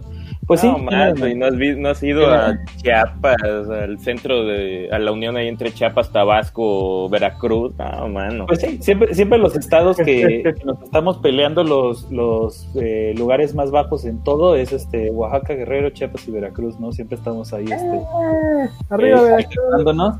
Eh, tiene, que ver, tiene que ver en parte con la orografía, tiene que ver en parte con la cultura, tiene que ver este parte con los gobiernos que, que hemos tenido este, estatales, ¿no? Algo Y, que eh, no, no sé si mencionaron hace rato, mencionamos. ¿Creen ustedes que la, la, mm, ¿cómo se llama esto? Este, pues eso que nos guste robar y la chingada sea cultural. sí. La La corrupción. Se me va el pedo de eso, perdón. O la cleptomanía, güey. sí. El Este, Peña lo dijo, ¿no? Y se le fueron todos encima. ¿Quién lo dijo? Peña, ¿Que, que era cultural la corrupción? sí. Este, Es muy cultural, güey. que- a- a- hay que preguntarse, hay, hay estudios interesantes, este, eh, perdón si me pirató alguno de los que menciona siempre el Hobbit, este, pero hay, hay un, estudio que analiza cómo las, las sociedades que vivieron en lugares con pocos recursos este, naturales, eh, por, dadas por, por este por el relieve de sus terrenos, por este, por los inviernos duros, ¿no? Entonces casi todas las sociedades, por ejemplo, donde hay mucho frío, este, han sido sociedades, han crecido como sociedades más fuertes. Y en, en donde ha habido como más recursos, eh, han sido sociedades como más este, desplegadas, donde no ha habido como tanto sentimiento de unidad. Entonces, de, pronto cuando pensamos, por ejemplo, en, los países este, escandinavos o en los países este, nórdicos, eh, generalmente tienen mejores economías y menores índices de corrupción que los países tropicales. Este, y eso se, ese argumento se fortalece con el famoso estudio de los bonobos y los chimpancés, donde este, que básicamente son el mismo animal y lo único que los este, diferencia es, un- eh, bueno, que los distingue, perdón, es un río, ¿no? De este lado del río hay gorilas y de este lado del río no hay gorilas. Entonces, donde viven los chimpancés y, y, este, y los gorilas, hay pocos recursos, eh, porque los gorilas básicamente se chingan todo, ¿no? Entonces les dejan ahí como que las obras y entonces este, los chimpancés tienden a trabajar juntos, tienden a mantenerse dentro de la manada, tienden a, tener organizaciones jerárquicas más fuertes y a respetarlas y a funcionar mejor como, como grupos, como grandes manadas. También hay guerra. Ajá, sí, sí. Y en el caso, y lo que pasa en el eh, con, con, los bonobos es que al haber tantos recursos, entonces no hay tanta organización, todo el mundo agarra lo que quiera, le vale madres, me peleo contigo, no, y entonces, este, eh, pues cada quien hace como lo que quiere y entonces las organizaciones sociales son como más desperdigadas, ¿no? Entonces, pues muchos antropólogos apuntan a que, a que de pronto no es nada más este... Ah, perdón, hay, un tercer, hay una tercera situación eh, que es un experimento que hizo Google con su inteligencia artificial, eh, donde ponen a dos inteligencias artificiales a jugar un juego eh, donde básicamente lo que tienen que hacer es ir recogiendo este unos puntitos, ¿no? Imagínense ahí, algo así como el este eh, la lumbricita de noche, ¿no? La, ajá, entonces que ir acumulando puntos. Entonces, eh, cuando hay pocos, cuando hay muchos puntos, ¿sí es así? Ajá. Entonces las inteligencias artificiales empiezan a trabajar juntas y se ayudan y buscan como el equilibrio, ¿no? Y conforme se van acabando los recursos, entonces empiezan a pelear y empiezan ahí como a hacerse trampa para, para detenerse, ¿no? Entonces, eh, eh, obviamente son inteligencias artificiales que están programadas por humanos, ¿no? no es lo que no, decir, esto habrá sido aprendido nada. Pero, pero el, el, punto es que eh, muchos apuntan a que tal vez la corrupción no es nada más cultural, sino que puede tener factores también este, naturales, ¿no? Y también medio lo comentamos en el, en el podcast con Yakara, en el de piratería, eh, que ah, como mencionaba yo hace rato, somos una sociedad medio nueva y que a final de cuentas los güeyes que nos vinieron a colonizar eran unos putos rateros y lo peor de lo peor que estaba en España, ¿no? También. Sí, Rubén dice, Eduardo Alvarado, se me hace conocido ese nombre. Ay. Ah, es que luego cuando me voy al baño o no quiero interrumpir al búho, este, mejor lo mando por mensaje. este, Daniel Aguilera, te amo, búho. Yo también. Alberto Saúl, ya dejé mi like en suscripción. Muchas gracias. Muy bien, muy bien. Sigan su ejemplo. Isabel Cárdenas, búho, estás equivocado y te voy a decir por qué. no dijo por qué. Eres estás mal. Este, Alberto Saúl, aquí por mi pueblo la gente se formaba a las 4 de la mañana para su leche liconza una vez a la semana, dos litros. Sí, no, porque además hay muchos de los que no se la venden, sino que es como eh, gratuita, ¿no? Pero es después. Hubo un comentario que escuché en, Nicaragua, eh, allá ahorita es gobierno de corte socialista, el socialismo se da en filas, ¿no? sí. Sí, sí, sí. Este, ¿Creen que Bolsonaro siga sin cambiar su postura con respecto al coronavirus a pesar de que ya dio positivo el güey? Sí, ese güey va a seguir igual. Va a seguir igual, va a seguir igual. Va a este, seguir igual. Si se muere, no cambiará. Y si vive, ¿para qué cambia? Y no, y no le va a... Este, ya vimos que no pasa, nada, Dicen aquí, ¿de qué equipo son hinchas? Eh, perdón, no me gusta el fútbol. Cruz Azul. Este es Cruz Azul. Búho, este... Yo soy americanista de closet. Sí, ya me ah, A los Dodgers y a los New York Yankees. Pero, a ver, pero la neta le voy al Barcelona, ya lo sabe todo el mundo, pues. Yo soy del Barça y no, no de ahora. No, güey, a ver, no, no, no, a ver. Yo voy a ser claro, y esto lo he dicho en el Pasquiri. Yo soy del Barça desde el 92, entonces, a mí, o sea, este, después se puso de moda, lo entiendo, pues, pero, pero sí tengo más rato y lo puedo comprobar. Pero bueno. es que ir a la América está de la chingada, camaradas. Miren, la neta. No, pues imagínate ya ahorita enterarme que uno es de clase baja y luego ir a la América. No, mira, mira, exacto, exacto. Es, es natural, ¿no? Eh, les voy a decir algo. Decía Galeano, uno puede, uno puede cambiar de partido político, de esposa, de trabajo, dice, pero no puede cambiar de equipo de, fútbol. Entonces, yo no veo a la América, porque cuando lo veo, le voy. Esa es la neta, ¿eh? Pero en mi interior sí es así como, no, güey, es que no le puedes ir a la América, güey. Es gusto culposo, güey, ¿no? Por eso la americanista de closet. Dice Israel Cárdenas, el ISR sí es progresivo, la razón por la que los ricos pagan menos impuestos es porque tienen acceso a mejores asesores. Una buena alternativa, como mencionaste, es grabar las herencias y la plusvalía. También. Este, sí, pero por ejemplo, nada más por mencionar un caso, por ejemplo, en Francia el ISR, para los que, con Hollande, para los que ganaban más de un millón de euros, era hasta del 50%. O sea, para que nos demos una idea de la diferencia. Eh, yo insisto, el 35% para todos los que estén en el decil 10 está mamón, ¿eh? O sea, no es igual, no es igual. Pero ahí también, por ejemplo, este eh, me voy a poner eh, como abogado del diablo neoliberalista, ¿no? Y entonces yo diría, pues sí, cabrón, pero si me vas a tumbar el 50%, pues mejor me llevo mi este mi dinero a otro lado, ¿no? Mi inversión en otro país. Claro, es, el, es el, el neoliberalismo así funciona. Sí, pero el, pero el problema es que Es Hemos caído en eso. es que hemos caído en eso y pi- por ejemplo cuando Levi's este tenía la planta en San Luis creo o Puebla no me acuerdo y decidieron llevársela a la India y le partieron su madre a 8 mil empleos pues güey libre mercado no o sea ese es, ese es el pedo o sea de que también eh, eh, son los pinches errores del neoliberalismo porque el- para el neoliberalismo es la ganancia a toda costa. Y dice Jonathan Cruz, eh... ah, no, espérate, primero iba... Ya, ya me abrí con los comentarios. Eh, Alberto Solís, el triple R es hincha de los poderosísimos Pumas de la UNAM. Sí, sus perros se llaman Azul y Oro. Este, man- este Manuel Leñez dice, por cierto, ¿qué me recomiendan estudiar si me interesa todo el pedo social y voy a entrar a CEU? Soy de SSH. Saludos, Búho. Eh, ¿Estudiar qué? ¿Como de libros? ¿Como de temas? Carrera Va a entrar a una carrera, güey. de su licenciatura y por promedio dice voy a entrar a CEU. Entonces, este, pues mira, como eres de CCH, yo te recomendaría que estudiaras sociología. Sociología, este, puede ser que eh, es que ciencias políticas son remamones, los compas de ciencias políticas. Y miren, tengo muchos mejores amigos de ciencias políticas, pero viven muy en el tema de que este de que mm, se, se miran mucho al espejo. Hay, hay un, hay un ensayo que se llama La muerte de la ciencia política de, de Sartori.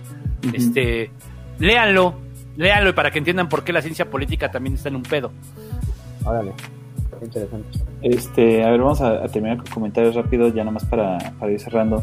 Eh, Jonathan, jamás había visto el búho en vivo y a todo color. Saludos, vengo del Pasquín y me gustó su contenido. O sea, la Gracias. orden, mi buen. Jonathan. Chido. Eh, Y de veras, sugieran temas, sugieran todos Sí, los temas que quieran, nosotros los checamos. Sí, aquí no hablamos nada más de, de política ni de filosofía, le entramos este, a la ciencia, todo. le entramos a todo. Entonces, este, Películas, pornografía, lo que ustedes quieran, hablamos.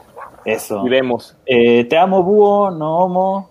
Este, ay, Bueno. ¿por qué no? Qué lástima. Este, cámara, me voy a dormir. Mañana los escucho con más calmita. Sí, nos pueden escuchar en YouTube o en podcast. Estamos en todas las plataformas. ¿Cuál ISR? Muchas empresas como individuos compran, venden facturas. De hecho, una, una idea errónea que tenemos es que el lavado de dinero es exclusivo del narcotráfico y creemos que son los narcotraficantes quienes más lavan dinero y no, eh, realmente es, este, hay grandes empresas que hacen todo lo posible por este por pagar menos impuestos, lo cual obviamente es lavado de dinero. Este, el gran Eric Cantona, leyenda del Manchester United, dijo la frase de serle fiel a tu equipo de fútbol. Ujú. Le faltó algo. De ahí, Era de antes. Eh. Time Torments. Eh, medir los activos y antes de que me pregunten, yo tampoco sé cómo, debería ser algo que se tiene que tener en cuenta. Eso de comprar acuarelas y no reportarlo, no, no, no. Y Cadáver al final dice, ya son después de las 12, así que sí, homo búho. Claro. Este, a ver, ya le- le- les voy a lanzar las dos preguntas que son como para ir cerrando y, y- y creo que nos van a lanzar hacia, hacia el, el panorama eh, que viene. Eh, pregunta número uno sería, ¿puede haber neoliberalismo ético? ¿Cómo se vería un neoliberalismo ético si es que puede existir?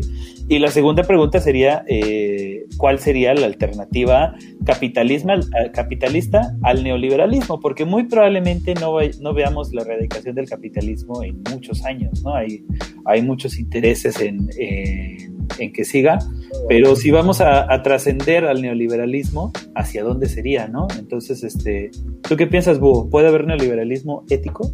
No. No, el, el- el neoliberalismo y creo que el capitalismo en general, su razón de ser es la ganancia.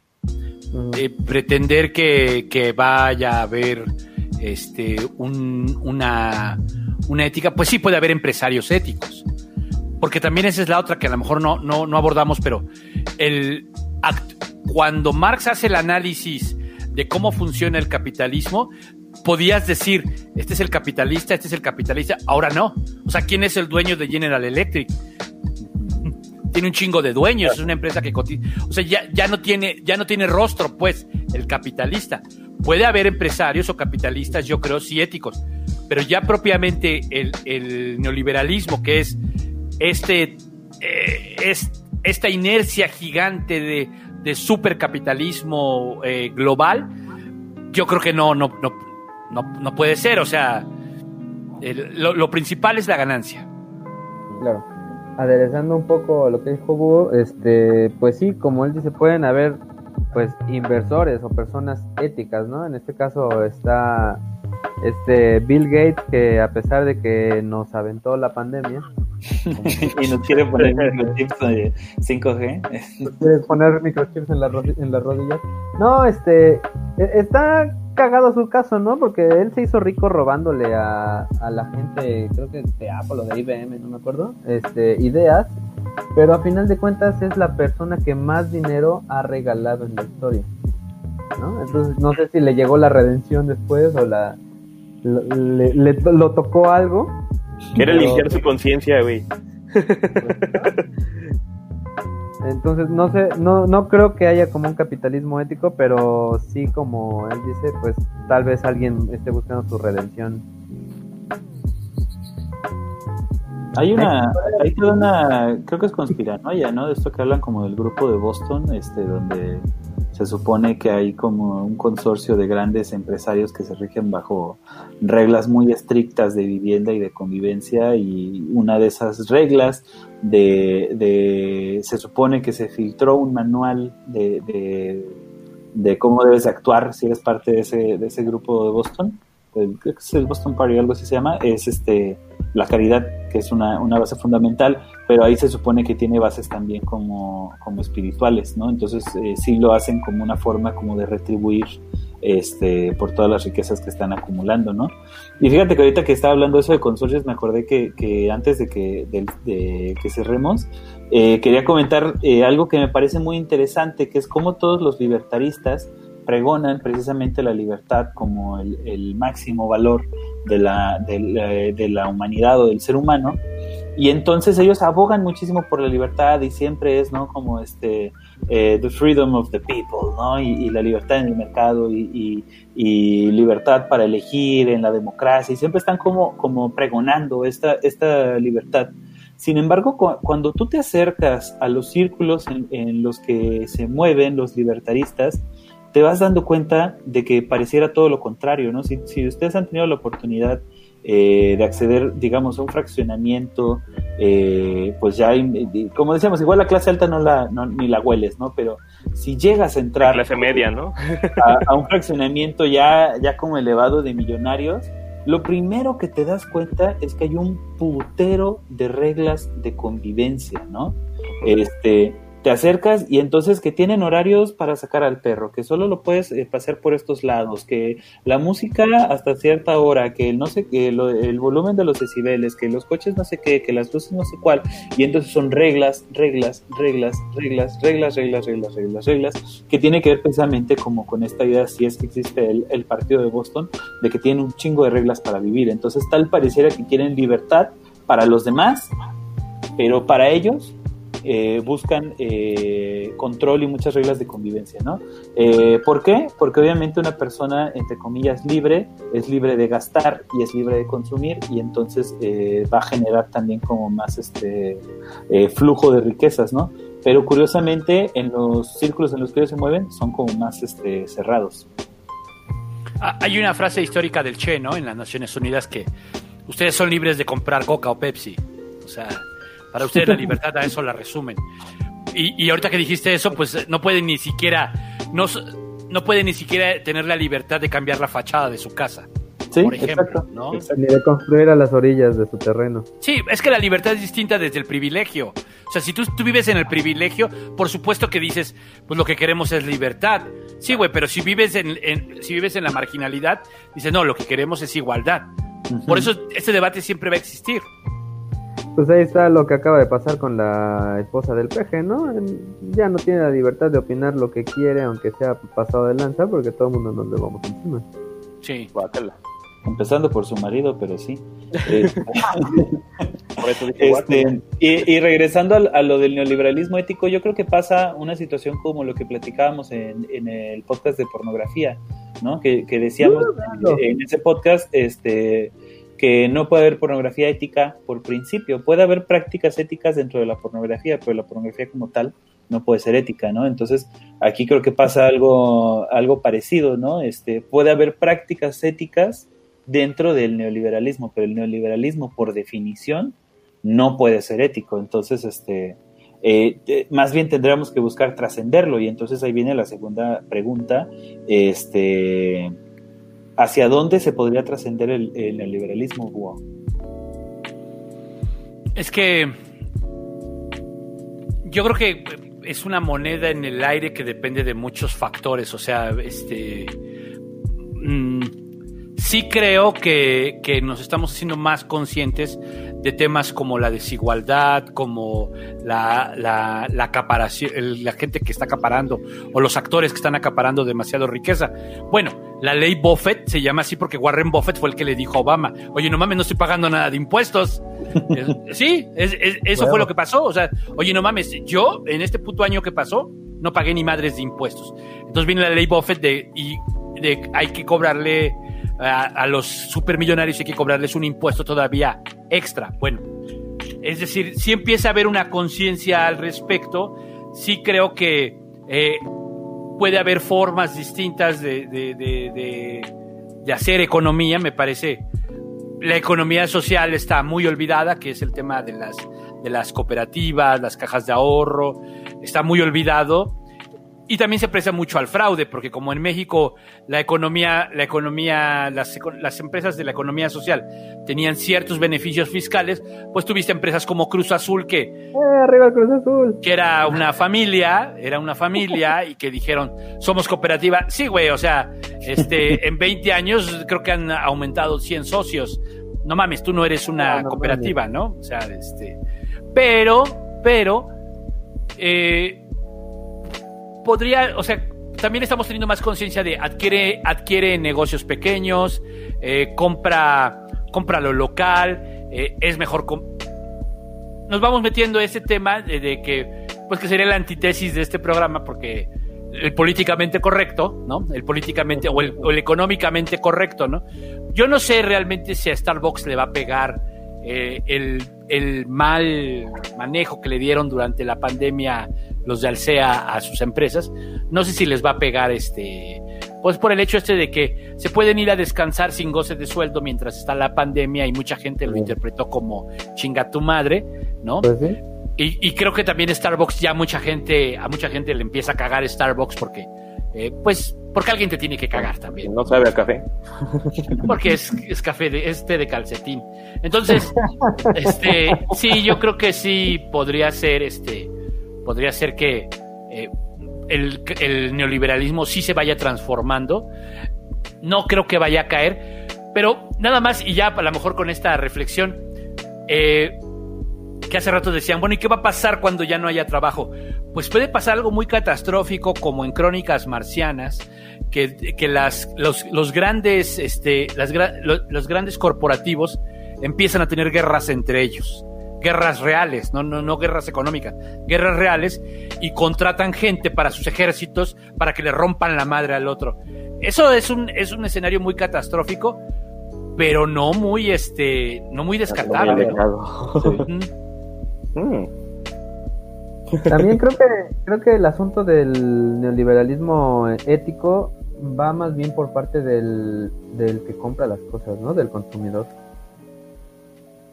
Ahorita estamos más bien pensando en, ah, ya ves la chingadera esta de los popotes, de las bolsas, la chingada, o sea, todo es más bien por parte de quien lo compra, más que de quien lo vende. Aunque a final de cuentas, quien lo vende te va marcando una tendencia, ¿no? Para vender más. Pero supongo que el mercado se va moviendo hacia ese lugar pues, porque la misma gente está evidenciando que es necesario que las pinches tortugas no se mueran por meterse un puto este popote en la nariz. Pues sí, este conclusiones, este conclusiones. por Yayo. yo no, yo no, no sé si, si cuenta como conclusión, pero sí quisiera este cerrar mi participación. no, pero sí quisiera como, como cierre, este eh, reiterar algo que ya hemos dicho en, varios programas, que lo dijimos mucho en cambio climático, eh, la idea del consumo responsable y de cómo, eh, al fin y al cabo, si el mundo se está moviendo a través de la oferta y la demanda, en la medida de lo posible, deberíamos de ser más responsables de cómo consumimos. Y no lo digo como, no, no solamente como un ideal de, de no uses popotes porque matas a las tortuguitas, sino de hacerte responsable hacerte responsable de tus patrones de consumo. Y entonces en vez de estar comprando a lo pendejo y consumiendo a lo pendejo, si te fijes a quién le estás comprando y por qué le estás comprando a esa persona. Y en la medida de lo posible, como decía el bus, si te puedes este, dirigir más bien hacia las microeconomías, si le puedes comprar este, las empanadas a tu vecino eh, en vez de irte este, a Sanborns, ¿no?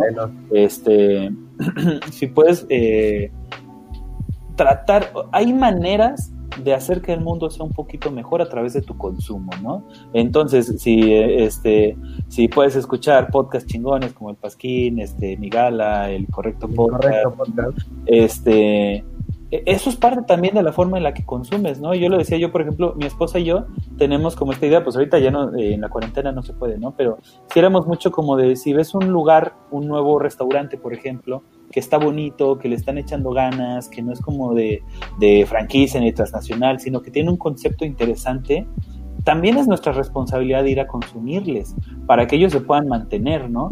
Pero ¿qué pasa? Que de repente se te olvida y terminas otra vez tragando este en Burger King o en Burger King. Entonces, creo yo que sí tenemos que ser este responsables con la manera en la que consumimos o con nuestros patrones de consumo. Ese es mi cierre. Alberto.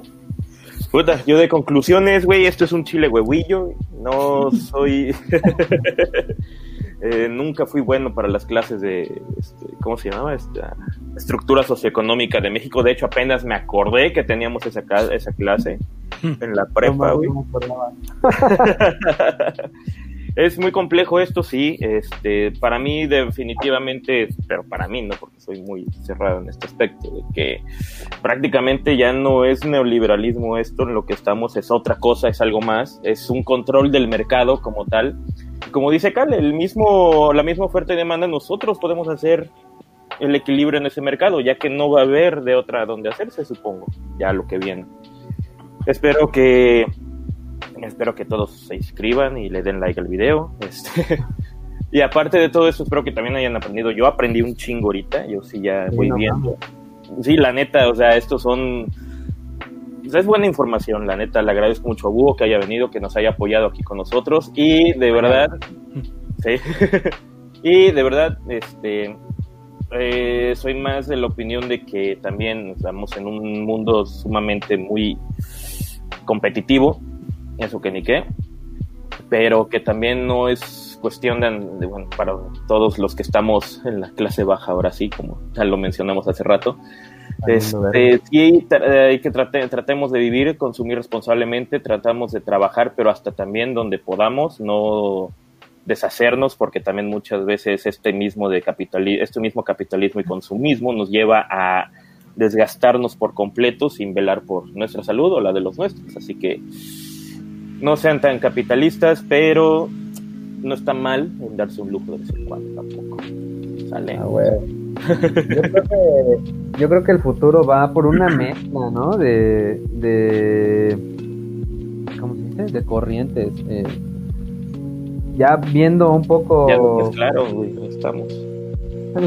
Esos corrientes ya No, me refiero de, de corrientes económicas, ¿no? Este, pues vemos los países que, que tienen eh, como éxito, como los nórdicos, pues, es una mezcla entre el social capitalismo, este, que, que pues esperemos que algún día lleguemos a eso, ¿no? También creo que todo tiene que ver, o sea, como decían hace rato, ninguna de las de las corrientes existentes van a pegar así porque sí, o sea, también depende de la madurez de la gente que vive en el país y, de la ética de las personas que llevan el país y de las personas que llevan las corrientes económicas, ¿no?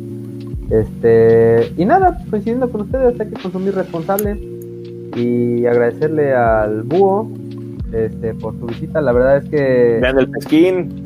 Vean el pasquín, por favor. Eh, como le, como comenté en el podcast pasado que vino, bueno, el- hace dos o tres, que vino este martes, eh, algo chingón que me ha dado este podcast es que tengo que estudiar algo cada 15 días. Aprendo un chingo con este podcast. Y pues me da chance de platicar con gente que admiro y muchas gracias, Bo, la neta, qué buen pedo eres. eh, y, y la verdad, gracias también, pues supongo que por parte del, del público y gracias al público que nos está viendo, este, pues porque hemos aprendido juntos acá, ¿no? Todos. Qué chingón. Pues chido, este, yo creo que la conclusión para mí sería, sí estoy de acuerdo en el tema del consumo, no solo de productos, también de la forma como consumimos política. Este, hay, hay que votar más con la cabeza, hay que, hay que cuestionar más. Este, eh, lo normal es que queremos que el político nos resuelva en lo inmediato y creo que hoy abrimos un abanico de varios temas. Este, eh, ¿Cómo podemos repartir mejor la riqueza? Bueno, pues hay varias formas de las que hemos platicado. Eh, hay también, eh, sí, el, eh, el consumismo tan cabrón que tenemos de que ahora es úsese y deséchese, en general incluso nos lleva a consumir así hasta nuestras relaciones personales. Consumimos relaciones personales de la misma forma como, como consumimos este tecnología o el teléfono celular. Ya no me gustó este, ya salió el nuevo, y ahora compro otro. Y, y bueno, pues sigamos discutiendo, ¿no? O sea, al, al final algo bueno tiene que salir de, de- de todas estas este, tertulias que, que, eh, que hacemos eh, semana con semana, ¿no? Y bueno, pues este, me da mucho gusto que, que síganle con su proyecto, inviten al santo. Sí, sí, inviten sí. al santo, este, inviten al santo, inviten más banda. Eh, ahí luego si algún día hablan de marxismo me invitan, ese tema así está mamón para mí, porque alguna vez, alguna vez, este, hace muchos años fui fanático religioso de, de- de- del marxismo. Creo Y que, todos todavía- en la creo que todos en la universidad fuimos como que muy Sí, social Por ahí no me acuerdo, no me acuerdo quién dijo que si eres estudiante y no eres comunista, eres un pendejo, ¿no? claro. Ya estoy como estudiante. Dicen que todos son marxistas hasta que reciben su primer salario. Exactamente. Exacto. Pero bueno, este, pues muchas gracias, banda. La verdad, sí, muchas gracias a toda la gente Gracias a que, ti, Hugo. que estuvo aquí. Y bueno, pues eh, eh, cuando gusten, este, acá andamos. A huevo. Oye, Búho, ¿dónde te encontramos otra vez? En, en Twitter, en mr-búho y en Facebook, búsquenle así, búho nerdos o búho, búho pasquín, no me acuerdo cómo Es algo así como este eh, Facebook diagonal búho señor, algo así. Ahí lo van a encontrar, pues. Muy bien, nosotros somos el Incorrecto Podcast. Este, nos encuentran aquí en YouTube como Incorrecto Podcast MX. En, igual en Spotify, Apple Podcast, Google Podcast, Tu Mamá Podcast, Deezer. eh, no me acuerdo en cuál otro. Ah, iHeartRadio. Este, Incorrecto Podcast MX. En Twitter somos Incorrectos-MX. Y nada, muchísimas gracias por vernos. Eh. Suscríbanse, denle like, eh, compartan, díganle a sus amiguitos que estamos bien pendejos, pero estamos divertidos. y Huevo, huevo. nos vemos para el próximo. Nos vemos dentro de 15 días, nuevo tema, se, se- se aceptan sugerencias y si no, nosotros se los imponemos, no hay pedo. Recuerden bien, eh, no hay información inútil, solamente hay mucha información. ¿Sale? Adiós. Y el inútil que la lee. adiós. Adiós.